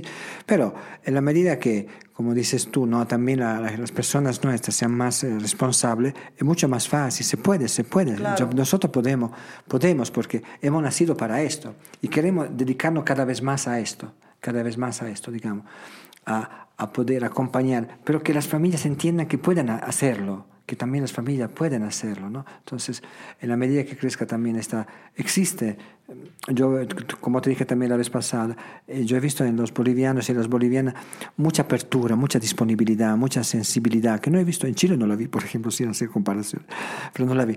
Veo esto, entonces es más fácil también resolver una problemática grave que hay eh, aquí a nivel de, sí, de enfermedades de niños, de educación, de todas las cuestiones eh, gravísimas que, que pasan en, en este país, en nuestro país. Entonces, pero la gente es muy disponible, muy disponible. Tú tienes un grupo de gente que te apoya eh, y también eh, gente que dona. eh, y quiero que expliques qué es lo que se necesita. Yo sé que se necesita de todo, pero primordialmente que salud, voluntariado, dinero. eh, Sí, sí. ¿Sabe? En el fondo eh, es esto, ¿no? Si esto sirviera justamente para crear un- todo lo que estamos haciendo hoy, ¿no? Sirviera para crear una mayor simpatía hacia nosotros, porque eh, yo pienso que los medios de comunicación son importantes. Poder publicar algo, decir algo es importante. Tendríamos que tener más tiempo para hacerlo, porque, porque después se, se crea una sensibilidad y después uno viene, viene en persona, ayuda. Ha venido esta esta amiga de Alfonso el otro día, que era amiga de Alfonso, que eran, eran eh, compañeros de Alfonso en el, en el o cole. algo así, ¿no? Sí, Sí, sí. que eran compañeros de Alfonso y me dice, lo conozco Alfonso, mira, conozco a Alfonso porque éramos compañeros en el colegio.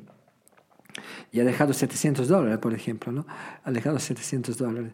Y, eh, ha dejado lo que, que podía hacer en este momento. Yo dije, qué bien, eh, me alegra. Que, y no, y no, y no, no, no- no- no nos conocíamos.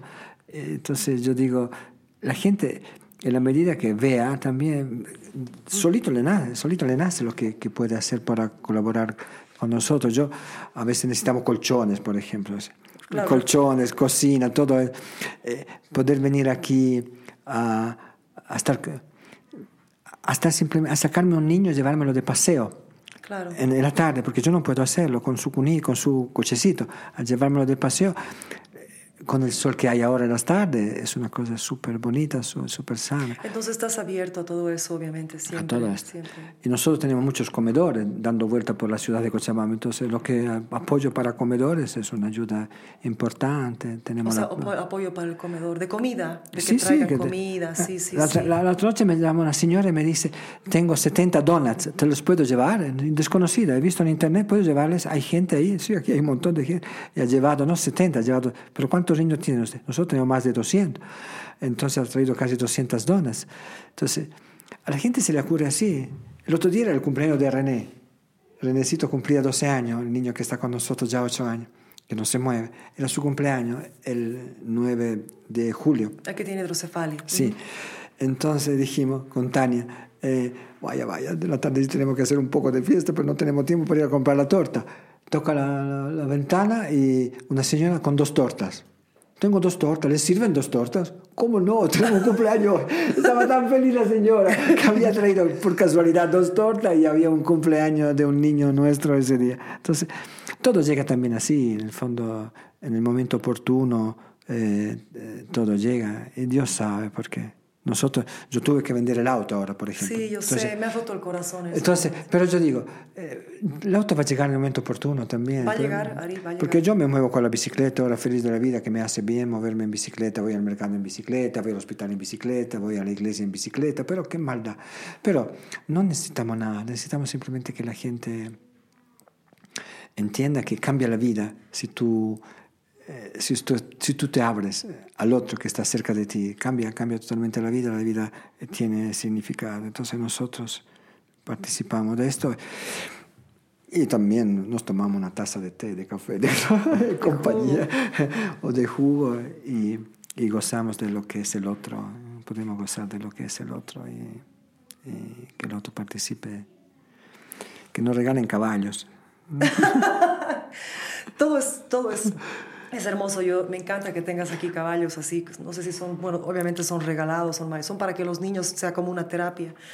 Mira, Ari, yo te quiero agradecer una vez más. Yo voy a hacer el siempre he tenido eso, te tengo en mi mente, en mi corazón. Y convoco a todos los hispanoparlantes, que no son todos de Bolivia, esto se va a publicar en todas partes, para que vengan a conocer, de que te contacten. Voy a poner toda la información en la publicación, agradecerte por lo que haces por el planeta Tierra, Ajá. porque uno de estos niños puede ser otro Ari y se puede ir a la China, o puede ser otra niña como la Tania y se puede ir o también, o sea, es que, que también es un emprendimiento tuyo, de tu esposa, de los voluntarios, de la gente que trabaja, que limpia, de todo. Entonces, eh, nada, gracias y gracias por recibirme. Vamos a estar hablando unos ocho meses. Voy a regresar, a ver, a molestarte. Cuando quieras. Somos amigos, amigas. Pero qué bien, ¿no? Eh, Giancarlo, sí que podamos eh, compartir y la historia también, compartir una historia que se vea también una historia común y, y que, de- que dé los frutos que, que Dios quiera, ¿no? Que dé los frutos que Dios quiera, porque eso, que no son para nosotros, son también para nosotros, pero son para tanta gente que en el fondo pueda tener una vida feliz, que tantos niños puedan sonreír, sentirse felices en, este, en, ese, en ese paso por este mundo, en este país tan bonito que es Bolivia, y en este lugar tan bonito que es la casa de los niños. Casa de los niños. Salud por la casa de los niños. Desnuda. Lengua desnuda. Lengua desnuda. Lengua desnuda.